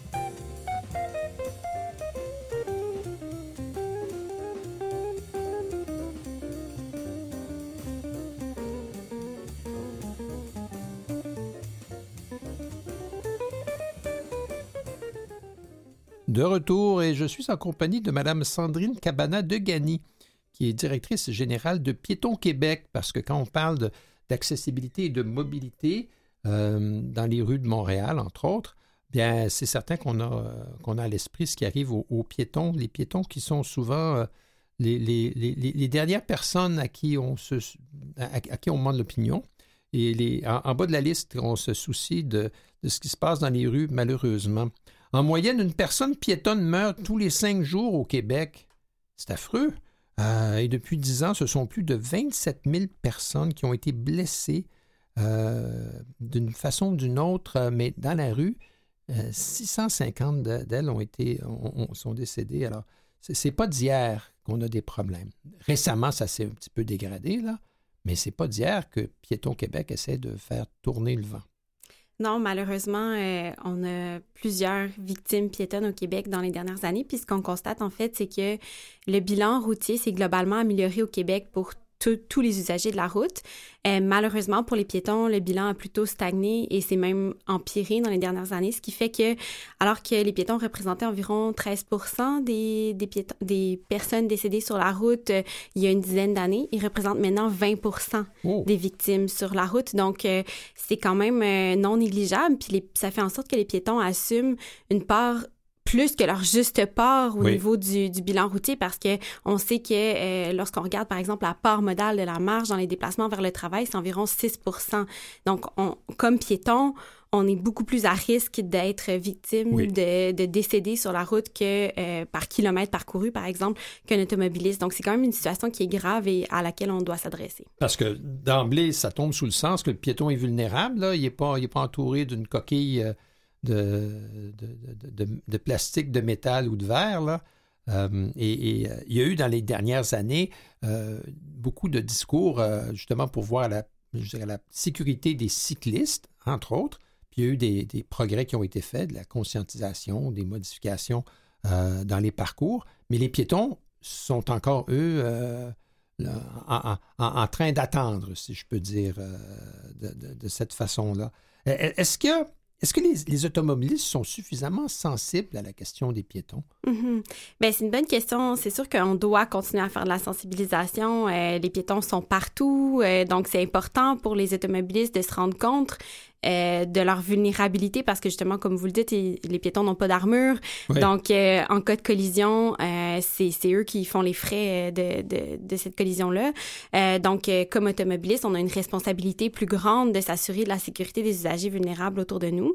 Donc, il y a ça qui est important, mais il y a aussi tous les aménagements qui sont importants pour assurer la sécurité des piétons parce que c'est par les aménagements qu'on peut induire des vitesses plus sécuritaires pour les automobilistes, qu'on peut aussi protéger les piétons par l'aménagement de, trottoirs qui sont séparés de la rue, par exemple. Euh, donc, l'aménagement a un grand rôle dans euh, le, pour induire un comportement sécuritaire chez les automobilistes. Donc, c'est n'est pas seulement par la sensibilisation qu'on peut y arriver. Il faut, il faut que... On, peut faire plein de publicités sociétales à la télé, euh, mais il faut aussi que, au, moment même d'être au volant, l'automobiliste soit dans un environnement qui l'amène à être plus prudent. Oui, c'est exactement ça. Veut, veut pas. Et il y a aussi une question, euh, bah, parce qu'on ne veut pas casser tout le sucre sur le dos des automobilistes, mais tout de même, euh, les véhicules qu'on conduit sont de plus en plus dangereux. Oui, ça, c'est euh, une part importante de, de la question quand on regarde pourquoi le bilan routier pour, pour les piétons se, détériore dans les dernières années. Une des causes qu'on peut identifier, c'est l'augmentation de la taille et de la masse des véhicules qui circulent sur nos routes. On a de plus en plus de VUS, de pick-up sur les routes et ces véhicules-là, lors d'une collision avec un piéton, donnent des, des, euh, euh, des, des conséquences plus graves. Donc, les blessures, euh, si on est happé par un gros véhicule, vont être beaucoup plus graves. On peut imaginer un, pick-up, là, et, de l'autre côté, une auto tout petite, là, comme une Smart ou quelque chose. Ben, ça ne fait pas le même dommage. Mais non, c'est ça. Il y a une question physique là, en raison de la masse de ces véhicules-là, mais il y a aussi la question de la hauteur des véhicules euh, qui fait en sorte que c'est plus les organes vitaux qui vont être euh, atteints lors d'une collision avec ces véhicules-là parce qu'ils sont plus hauts. Euh, donc, ça fait en sorte que, bien sûr, les conséquences des, des collisions vont être plus graves. Puis aussi le fait que ces, ces véhicules-là sont deux fois plus à risque d'être dans une collision avec un piéton en raison notamment de, des grands angles morts que ah présentent ces véhicules-là les, les, angles morts des piliers de pare-brise, notamment, vont souvent cacher un piéton lors d'une manœuvre de virage. L'angle mort à l'avant aussi peut cacher facilement plusieurs enfants en avant. Qui, traversent la rue. C'est un peu, un peu comme euh, quand on dit aux enfants, euh, quand ils traversent devant un autobus, là, d'établir un contact visuel avec le chauffeur parce que le chauffeur d'autobus peut ne pas voir quelqu'un qui est immédiatement devant lui étant donné la hauteur du véhicule. Alors, des, des, des, véhicules utilitaires sport ou des pick-up ben, c'est un peu la même chose. Oui, c'est ça. Il mais il y a même certains modèles qui peuvent cacher une petite voiture en avant. Donc, oh. euh, ce sont des grands angles morts et ça peut engendrer des collisions qui peuvent être graves. On a récemment, en plus, c'est d'autant plus scandaleux, on remarque qu'il y a une augmentation des délits de fuite. Les gens, les gens ne restent pas sur les lieux. Là. Il y a eu encore la semaine dernière une histoire euh, terrible euh, dans, le centre-sud, là, et, avec quelqu'un qui faisait de la planche à roulettes. Euh, mais euh, est-ce que c'est après le confinement, les gens sont devenus plus euh, téméraires ou je m'en foutiste? Mais on s'explique mal les raisons exactes de, cette augmentation-là des délits de fuite. c'est sûr que la pandémie peut jouer, la, santé mentale de la population s'est détériorée avec la pandémie. Donc, ça peut être une des, des causes c'est difficile à expliquer à, à cette étape-ci euh, en ce moment euh, qu'est-ce qui cause ça, mais c'est sûr que pour nous, c'est dramatique de voir que les gens euh, qui sont impliqués dans une collision puis quittent les lieux ensuite. C'est vraiment... il, faut s'arrêter en cas de collision. ça va toujours être plus grave de toute façon de s'enfuir. puis il faut porter assistance à la personne qui, qui, a été victime de la collision. ça peut sauver sa vie. Oui, ben là, c'est sûr qu'on ne trouve pas de motivation qui justifie un, comportement comme, comme celui-là. Par ailleurs, en parlant de comportement, euh, un, un, autre euh, dossier qui, qui, est vraiment défavorable aux piétons, c'est les décisions parfois des villes, entre autres pour ce qui est du déneigement, qui décident de ne déneiger qu'une moitié ou qu'un côté de la rue ou pas du tout. On a vu récemment, je pense, à Trois-Rivières, parce qu'il tombe trop de neige cette année, alors la ville a décidé que ben, les trottoirs, c'était pas important, c'était pas la priorité. Comme ça, c'est comme si les, piétons étaient relégués euh, en, deuxième classe. Oui, bien trop souvent, on voit les infrastructures piétonnes comme étant optionnelles. Autant euh, la présence d'un trottoir, le déneigement d'un trottoir, on va souvent voir comme comme étant un peu accessoire. Euh, puis si on le fait pas, ben les piétons vont marcher dans la rue, puis c'est pas plus grave que ça, ils vont pouvoir euh, se déplacer. On n'a pas cette réflexion là pour euh, pour les petites rues résidentielles. On va pas se demander ah est-ce que on, on déneige juste une rue sur deux cette année. Donc on, tu sais, il faudrait voir de la même façon les infrastructures piétonnes comme étant un, une infrastructure de mobilité essentielle. Les gens qui se déplacent à pied qui n'ont pas le choix de se déplacer à pied dans certains cas. Euh, on peut pas tout simplement leur dire ben non, on déneige plus votre trottoir. Qu'est-ce qu'on fait avec ces gens-là? Est-ce qu'on leur offre un service de taxi gratuit? Est-ce que donc tu sais, il faut penser à, ces gens-là. c'est comme si on leur disait ben cette année on n'enlève pas les, on, on fait pas de collecte d'ordures de votre côté de rue, hein, parce que ça coûte trop cher. Alors, euh, cette année, les ordures, vous faites ce que vous pouvez avec. Euh, et puis, on. Mais. Parce que les gens qui vont marcher dans la rue, ben là, ils sont extraordinairement vulnérables. Oui, tout à fait. Surtout, euh, justement, l'hiver, souvent, on, il y a des bancs de neige, donc la rue est, déjà rétrécie. Donc, c'est c'est pas une bonne idée de laisser les piétons dans cette situation de vulnérabilité. La Ville de Montréal est en train de faire une grande démarche de consultation. On en parle aujourd'hui. Euh, Piéton Québec va, va aller déposer un, mémoire. Oui, oui, on commence à travailler là-dessus. Euh, les questions qui sont posées par la ville dans le cadre de cette consultation publique-là sont très intéressantes. Euh, c'est des questions qu'on se pose aussi souvent parce qu'on le sait que parfois on veut plus de sécurité, on veut mettre des, des, mesures qui vont améliorer la sécurité des piétons. Parfois, ces, ces aménagements-là peuvent aussi venir causer des enjeux à des personnes avec des limitations visuelles ou avec des limitations physiques. Donc, je trouve que les questions qui sont posées par la Ville de Montréal sont vraiment intéressantes, puis avoir l'opinion, puis l'avis, l'expérience des gens qui circulent dans la ville avec euh, toutes sortes d'expériences, de, de, situations différentes, va vraiment aider à identifier quels sont les aménagements qui peuvent répondre aux besoins de tout le monde, parce que je vais vous donner un exemple très concret. Par exemple, euh, les trottoirs traversants, qui sont euh, un, un, exemple d'aménagement qui est bien répandu en Europe, qui permet permet une meilleure sécurité pour les piétons. Donc, c'est l'idée qu'à l'intersection, le trottoir poursuive euh, au même niveau, avec le même matériel, euh, pour permettre à, de lancer un message aux automobilistes comme quoi euh, ils sont sur un, un, environnement piéton et doivent ralentir lorsqu'ils effectuent leur virage. Mais c'est une infrastructure qui est très intéressante pour sécuriser les piétons.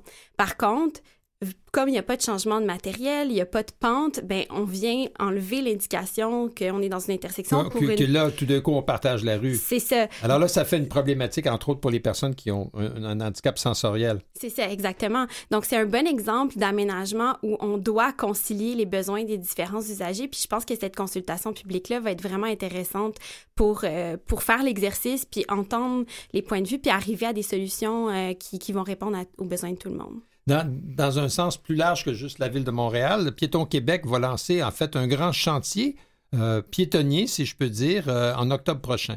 Oui, on lance un sommet piéton qui va avoir lieu les 16 et 17 octobre à Drummondville.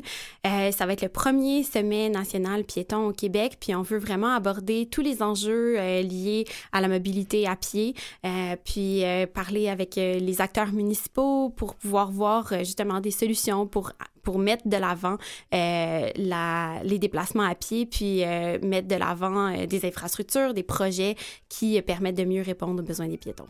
Oui, tout à fait. Et, parce qu'il n'y a pas juste à Montréal où il y a des piétons, il y en a partout au Québec. Oui, tout à fait. Puis euh, le potentiel piéton est même plus élevé dans certaines villes qu'à Montréal. Euh, donc, euh, c'est vraiment important de, s'en soucier partout au Québec. Tout à fait. Ben, Madame Degani, merci beaucoup. Mm. On espère que votre mémoire, le 29 mars, sera bien reçue par la Ville. Merci beaucoup. Bonne journée. Après la pause, on parle d'urbanisme et de politique.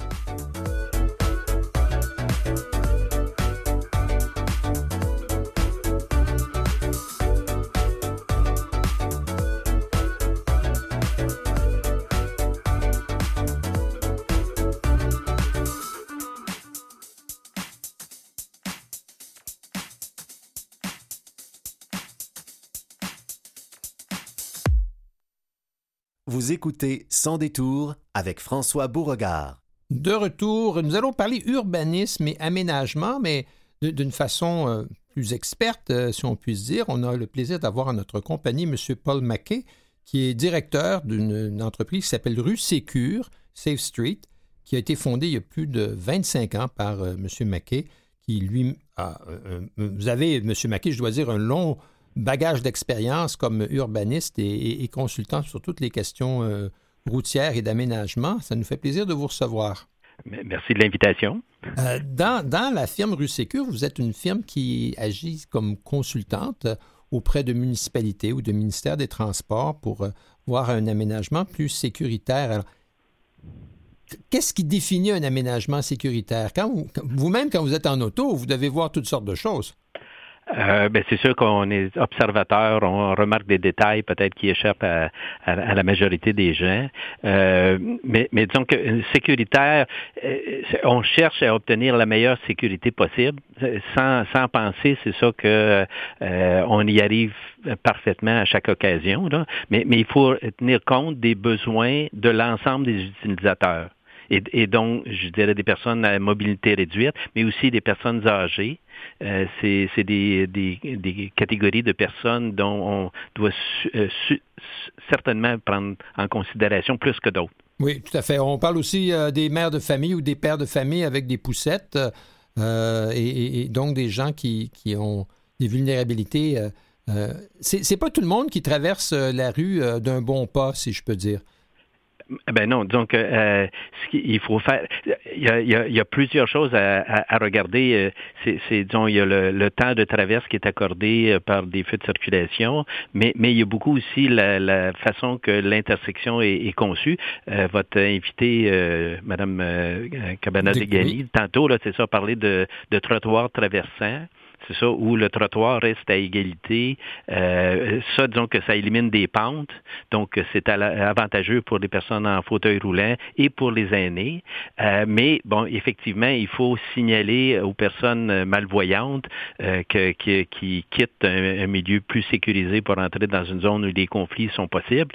Mais, mais ça, disons que il y, a, toute la question des plaques podotactiles. Oui. C'est ça qui sont comme un outil. Qui ont là des gros Legos, là. Voilà.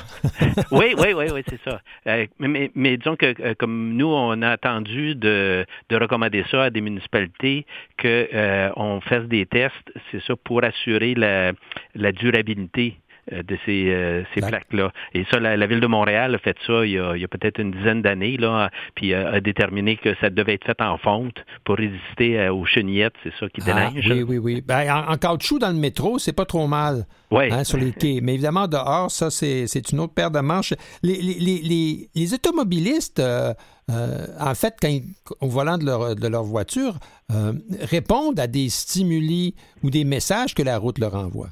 Oui, bien, comme le disait un slogan du ministère des Transports, la route vous parle, écoutez-la. Mais, mais donc, il faut que la route euh, lance le bon message. Donc, euh, il faut vraiment, euh, je dirais, prendre plus de temps à bien concevoir la géométrie d'une rue pour qu'elle envoie le bon signal aux automobilistes.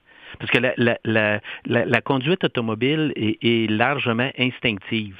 On, apprend des choses euh, euh, avec l'habitude. C'est ça pour être capable de répondre plus facilement.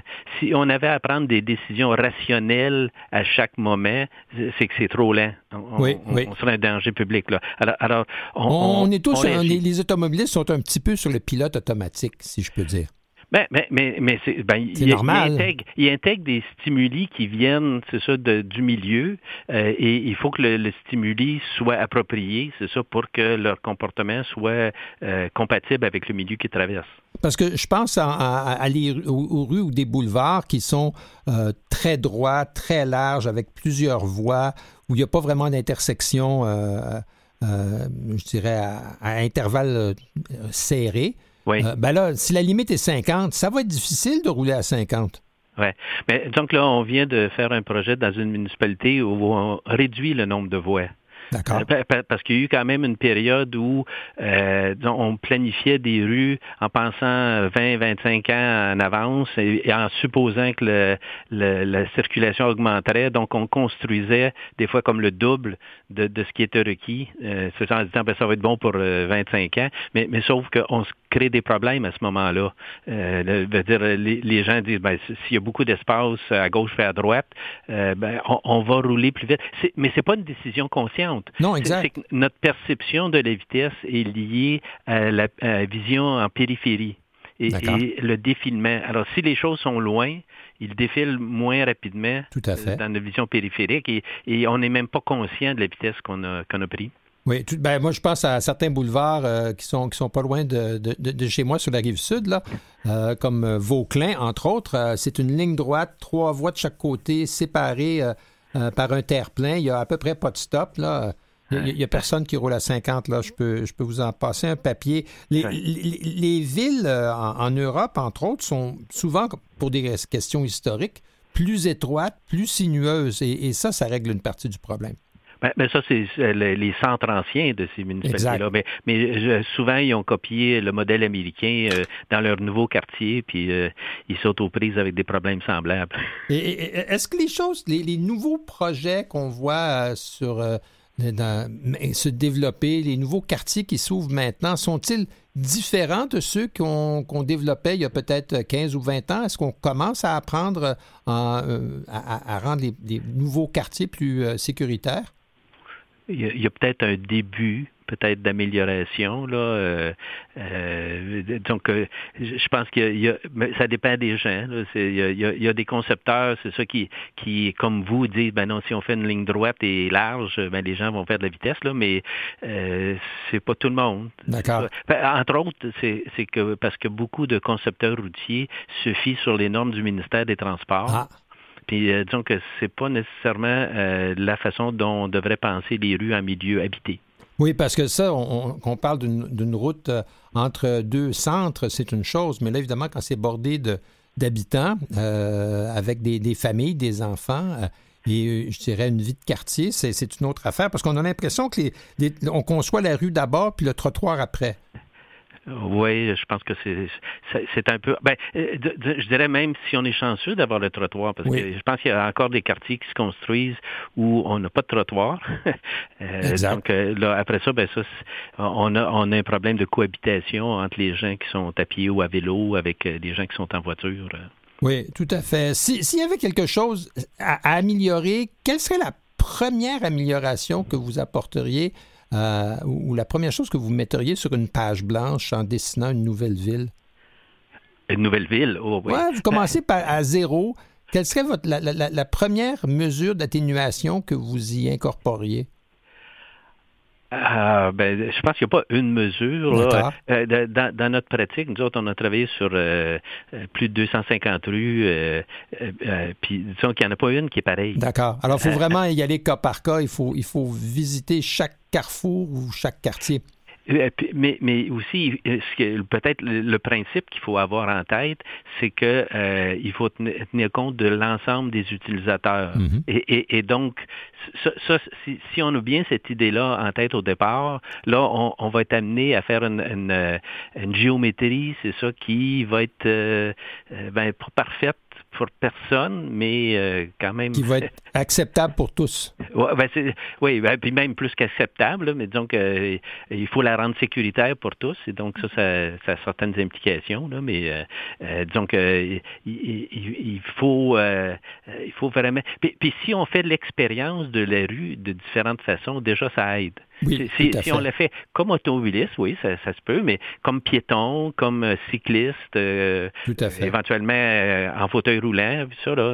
Euh, par, par, exemple, les trottoirs, ben c'est pas juste d'avoir un trottoir, mais il faut faire en sorte de ne pas avoir des joints esthétiques ah, oui. ça, avec des épaulements. Oui, tout à fait. Parfois, on, on, marche dans des petits quartiers euh, commerciaux, puis on a l'impression que ça a été pavé avec euh, tous des, des, restants de fonds de cours euh, de, de, de, de, compagnies de, de, pavés. Il n'y a jamais deux objets pareils à tous les dix pieds.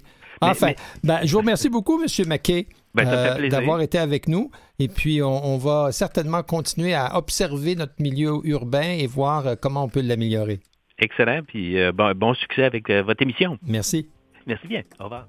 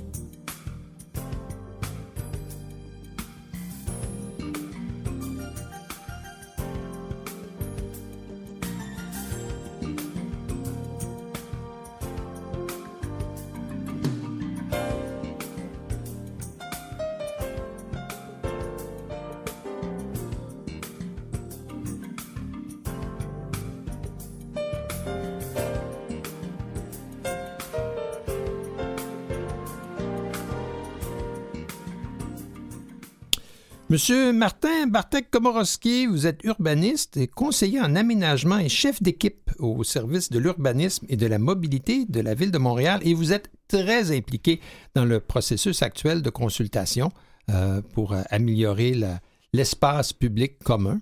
Euh, et vous avez été avec votre équipe je dirais, responsable de la mise en, en place d'un plan d'action qui s'appelle Vision Zéro.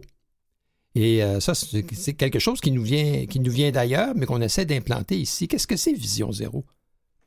Euh, Vision Zéro, c'est un concept de sécurité routière euh, qui est importé de la Suède. C'est en fait, le concept est qu'on devrait avoir zéro blessé grave et mort sur les, les, rues. Et puis, donc, le, la, la, ville y adhère depuis 2016. Et là, on s'est doté, c'est le deuxième plan d'action triennal euh, qui met en œuvre euh, la, la, vision zéro. Parce que dans, dans, la vision zéro, je pense qu'il y a comme, il y a comme quatre aspects ou quatre domaines d'intérêt euh, ou quatre façons euh, d'aborder le sujet, si je peux dire. Peut-être pourriez nous les, nous les détailler. Euh, ben, dans notre plan d'action, on a quatre axes d'intervention. D'accord. Il y a un premier qui, euh, en fait, traite des, des facteurs de risque qu'on a observés, euh, des facteurs récurrents. Euh, donc, c'est tous des risques en lien avec des, des piétons, en fait, okay. la sécurité des piétons. Donc, cette fois-ci, c'est en fait l'usager, le, le, type d'usager de, de, la rue qui est le plus vulnérable, selon nos données. Donc, on l'a priorisé. Oui. Ensuite, il y a un deuxième axe qui, qui en fait, consiste à à réduire l'utilisation de l'automobile, l'automobile privée, parce que c'est le principal générateur de, de risque, parce que l'automobile expose non seulement la personne qui l'utilise ou les personnes qui, qui occupent le, véhicule, mais aussi les autres usagers. Euh, de, il génère un risque pour les autres usagers de la rue. Donc, euh, il faut en fait réduire euh, ce générateur de risque en, incitant les gens de se déplacer par des modes plus sécuritaires. Autrement, si c'est possible. Oui. Exact. Puis, Bon, après, il y a un troisième euh, axe qui, euh, où il s'agit vraiment plus de nos connaissances. Donc, c'est la collecte et l'analyse et la diffusion de données. Donc, c'est pour qu'on comprenne mieux euh, quels sont les facteurs qui, qui, mènent à des collisions graves et aussi de comprendre l'efficacité des mesures que nous avons mises en place. et bon, et aussi, il y a beaucoup de partenaires qui, qui, qui agissent ensemble avec nous. Donc aussi, il est question de de faire, euh, euh, de diffuser la connaissance et que tout le monde, ensemble, qu'on ait une, compréhension euh, collective, en fait, de ce qui se passe. Puis après ça, ben, tenant compte de ces trois aspects-là, oui. ben là, vous pouvez mettre en place un, plan ou une, une ligne directrice, puis commencer à, agir en conséquence. Oui, c'est ça. Donc, le plan a une quarantaine d'actions qui sont organisées euh, selon. Euh, il y a un quatrième axe qui est aussi la gouvernance de tous les, euh, les acteurs qui, qui travaillent là-dessus. Donc, il y a des, des actions dans tous ces quatre axes qui, qui, qui, qui, tranquillement, pas vite, sont supposés nous mener. on s'est donné comme but, la ville s'est donné comme but d'atteindre la vision zéro en 2040. D'accord. C'est certain que quand il y a, d'un point de vue statistique, il y, a, une, augmentation rapide ou brusque du nombre de piétons qui, sont victimes euh, d'accidents, euh, comme ça a été le cas cet automne, là, si on prend ça d'un point de vue statistique, là, euh, ça, ça, que vous faites votre consultation maintenant. Mais l'intention de la ville existait déjà. C'est pas comme quelque chose. La consultation est en lien avec l'accessibilité universelle, exact. pas avec la sécurité routière. Tout à fait, exact. Donc, c'est pas directement en lien avec la vision zéro. Oui, ben c'est ce que je voulais dire, c'est que c'est pas comme ah, oh, on vient de sortir ça de notre chapeau parce qu'il y a eu plusieurs piétons blessés récemment. Non, la vision zéro, c'est un processus à long terme. Exact. C'est pas une baguette magique non plus. Ça va prendre des années à changer la culture, à changer euh, l'aménagement de la ville et atteindre la vision zéro. Mais c'est quelque chose qui doit euh, rentrer dans notre DNA. À nous, à tous les acteurs, les, policiers, euh, euh, le ministère des Transports, tout le monde qui, agit ensemble avec nous, avec la ville, sur le, réseau routier. Oui, ben c'est comme une façon de concevoir la ville que vous devez, que, que tous les intervenants doivent partager, ils doivent avoir la même façon d'entre d'aborder les problèmes, si je peux dire. Tout à fait. et, non pas que ce soit une concurrence euh, comme on voit parfois entre la fluidité automobile, euh, l'accès au commerce, la vie des piétons, euh, les abords des écoles. Des fois, on a l'impression que tout le monde tire un peu la couverte. C'est ça. Et, on regarde ça d'une façon très froide et analytique, comme je, vous parle de risque. Oui. Et on regarde c'est quoi qui génère le risque et c'est comment on peut réduire ce risque-là. Oui. Donc, c'est comme ça qu'il faut continuer. Dans, le quotidien, avec parce que vous recevez euh, chaque année un, budget puis des demandes pour des, des, changements dans la, la configuration urbaine. Oui. Euh, vous ne pouvez pas répondre à toutes les demandes dans le même week-end. Et, lundi. C'est euh, certain. radio lundi, tout, tout, est arrangé. Il y a des, vous devez considérer des, les, démarches à entreprendre dans le vieux bâti, entre autres. Ben, euh, euh, ce qu'il faut comprendre, c'est que, et ça, c'est quelque chose que ça fait euh, trois ans et demi que je travaille à la ville. Et avant, je travaillais chez Vélo Québec, donc j'étais plus du côté cycliste. Ben, cycliste et aussi dans un organisme qui est revendicateur. Puis j'ai compris, en fait, ce qu'il faut comprendre, c'est que la ville a plus de 4000 kilomètres de rues. Oh. Et je pense qu'on a à peu près 6500 kilomètres de trottoirs aussi. Et des milliers d'intersections. Je ne connais pas en fait le nombre total d'intersections. Je sais qu'il y a à peu près 2300 intersections avec des feux de oh. circulation. Alors, il y en a beaucoup d'autres, c'est simplement C'est beaucoup. Puis on ne peut pas être partout et on ne peut pas agir sur tout d'un coup. Exact. Donc, en fait, ce qui est très, très important, c'est de prioriser euh, les interventions et d'agir euh, de choisir les bons endroits parce qu'on a un pouvoir limité. annuellement, il y a seulement un, il y a un nombre limité d'endroits où on peut intervenir. D'accord. Et, vous devez aussi composer avec ce qui existe déjà dans, dans, le milieu urbain. Si vous voulez changer la configuration d'une euh, d'une intersection, la rendre plus sécuritaire ou plus accessible à tout le monde, oui. ben, chaque intersection est un cas un peu différent de l'autre. Tout à fait. Mais généralement, ce qu'on essaie de faire, c'est qu'à chaque fois qu'on réaménage euh, un endroit, une rue ou une intersection, ben, on essaie de la, la, la, mettre aux normes, de la mettre à niveau, en fait. Donc, surtout pour l'accessibilité universelle. Donc, lorsqu'on refait l'intersection, on va toujours maintenant profiter de l'occasion pour euh, ajouter, par exemple, des, plaques podotactiles pour que les personnes non-voyantes puissent détecter mhm. le seuil du, trottoir. On va euh, euh, des fois réaligner en fait les traverses pour les rendre plus courtes. Oui. Et, aussi plus à, angle droit pour éviter qu'on aborde le trottoir avec un, angle un peu ben, l'angle droit donne la traverse la plus courte. Donc, on essaie de, plutôt que d'avoir des longues traverses en diagonale, on, aime mieux d'avoir une courte en, plus à l'angle droit. Euh, on peut ajouter aussi, ça dépend du cas, mais on va ajouter des fois des, des side trottoirs. Donc, ça, c'est comme on prolonge le trottoir. Donc, en fait, le, ça, réduit la, la, largeur de la rue, en fait, à, l'endroit où le piéton traverse.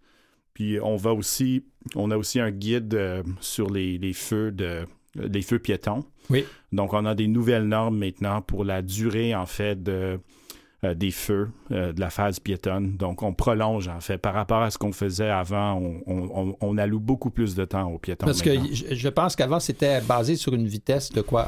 1,2 ou 1,4 mètres seconde. C'est ça. Qui, est quelqu'un d'assez, en assez bonne santé qui marche d'un qui n'a pas, pas, de problème de mobilité, là, qui n'est pas âgé, qui n'a pas de poussette. C'est ça, c'est comme une personne euh, adulte moyenne, en fait. Et euh, c'est ça. Et puis là, je pense qu'on s'est rendu compte que c'est pas adéquat, que la ville doit être faite euh, pour des personnes de... Pour tout le monde. Pour tout le monde, de tous les âges et de, de tous les niveaux de, de, capacité aussi.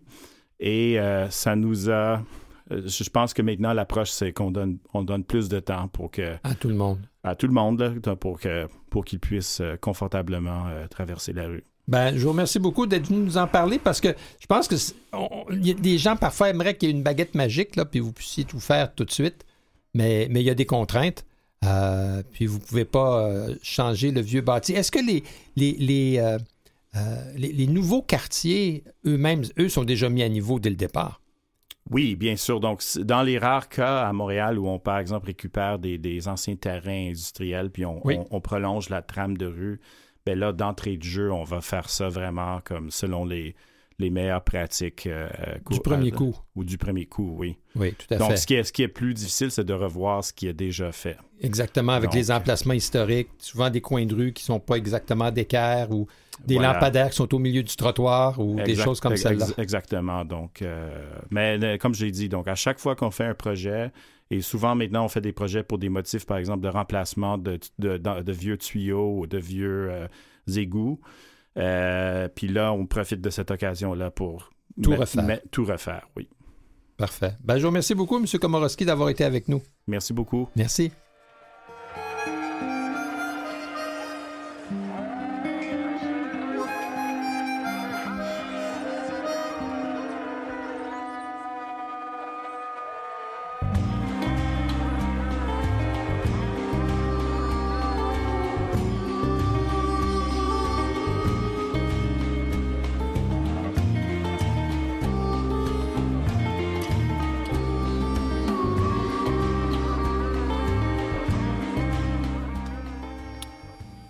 Terminer, j'ai le plaisir d'avoir euh, au bout du fil Mme Laurence Parent, conseillère d'arrondissement euh, district de Lorimier, plateau Mont-Royal, vice-présidente de la Société de transport de Montréal, présidente de la commission permanente sur le transport et les travaux publics et, je dirais euh, une battante de l'accessibilité depuis de nombreuses années, bien avant son entrée dans la vie politique. Madame Parent, bonjour. Bonjour. Oh, le, grand chantier de la ville euh, sur l'accessibilité universelle et la mobilité euh, active, c'est, on peut dire que c'est quelque chose dont vous avez rêvé depuis longtemps. Oui, ben comme vous le dites, ça fait plusieurs années que je suis euh, engagée dans les enjeux d'accessibilité universelle à Montréal. Donc, dès du moment qu'on y travaille et qu'on s'y intéresse, je suis, je suis intéressée. Tout à fait. Dans, les, consultations que la Ville a eues jusqu'à maintenant, quelle sorte de, de feedback est-ce qu'on vous a donné jusqu'à maintenant? Est-ce qu'on on, on constate que, c'est tel ou tel groupe qui euh, se manifeste davantage? Est-ce que ce sont les, gens qui veulent un accès au stationnement, les commerçants, les piétons? Euh, de quel côté le vent semble tourner? Euh, vous parlez du chantier en accessibilité universelle de la ville de Montréal. ben, je vous dirais que c'est essentiellement les groupes de personnes handicapées, des citoyens vivant avec un handicap qui se sont qui se sont mobilisés dans le cadre de ce chantier-là. C'est vraiment eux qui étaient interpellés, également des groupes de personnes aînées, mais c'est vraiment euh, ces groupes-là de la population qui ont, qui ont participé. Dans le fond, les personnes euh, directement concernées par les enjeux d'accessibilité. Euh, c'est, je dirais, la volonté de la ville est, rafraîchissante parce que c'est pas toutes les agglomérations urbaines là, qui sont rendues à ce stade-là de leur, de, leur pensée d'avenir. Euh, mm-hmm. parce qu'il y a, d'autres villes où parfois on voit, on a l'impression qu'ils ne sont pas encore rendus tout à fait à, cette étape-là. Euh, alors on peut vous dire chapeau à la ville de Montréal. Comment ça peut se traduire par après, par exemple, dans des contraintes budgétaires? Parce que la ville ne peut pas tout faire tout de suite. Non, effectivement, la ville ne peut pas euh, tout faire tout de suite. Par exemple, notre réseau de transport, ça, c'est un, un exemple facile. Hein. On ne rendra pas toutes les stations de métro accessibles demain matin. Mais ce qu'on peut faire, c'est de s'assurer qu'on fait le mieux possible, qu'on a toutes les connaissances, toutes les ressources ça, c'est une des grandes questions. Je pense que le chantier permet de voir aussi c'est où sont nos angles morts, est-ce qu'on est bien outillé à Montréal? Pour répondre aux besoins d'accessibilité, où on s'en va, qu'est-ce qu'il faut améliorer. Tu il y a beaucoup de travail encore qui restait à faire à ce niveau-là, puis ça, c'est le chantier qui, qui permet notamment de le faire. Puis ensuite de ça, ben, comme dans tout, comme dans tout, on se donne des priorités, puis on se donne une vision, puis ça, c'est, je pense que c'est là que la ville travaille présentement avec son futur plan d'action. C'est quoi notre vision? C'est où qu'on veut aller? C'est quoi les objectifs?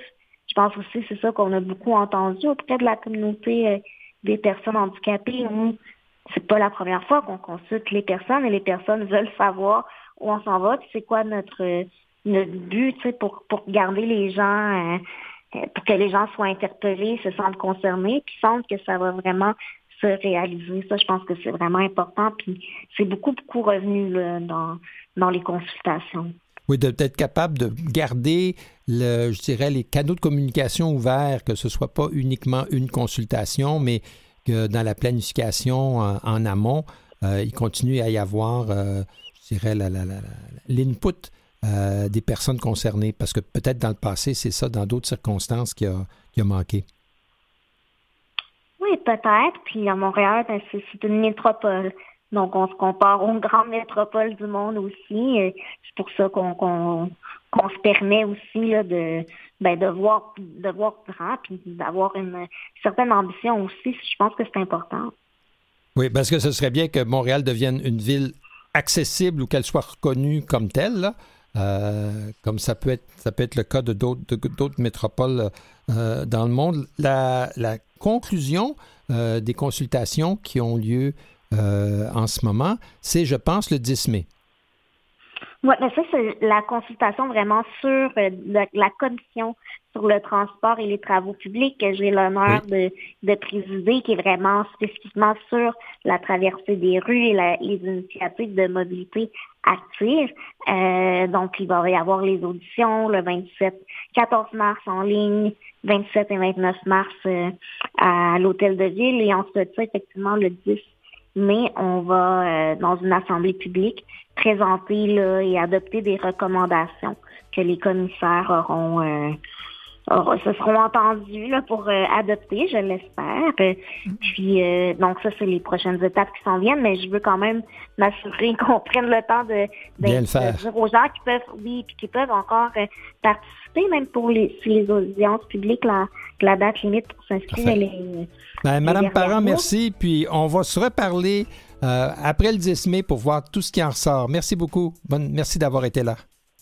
Merci. Merci à tout le monde.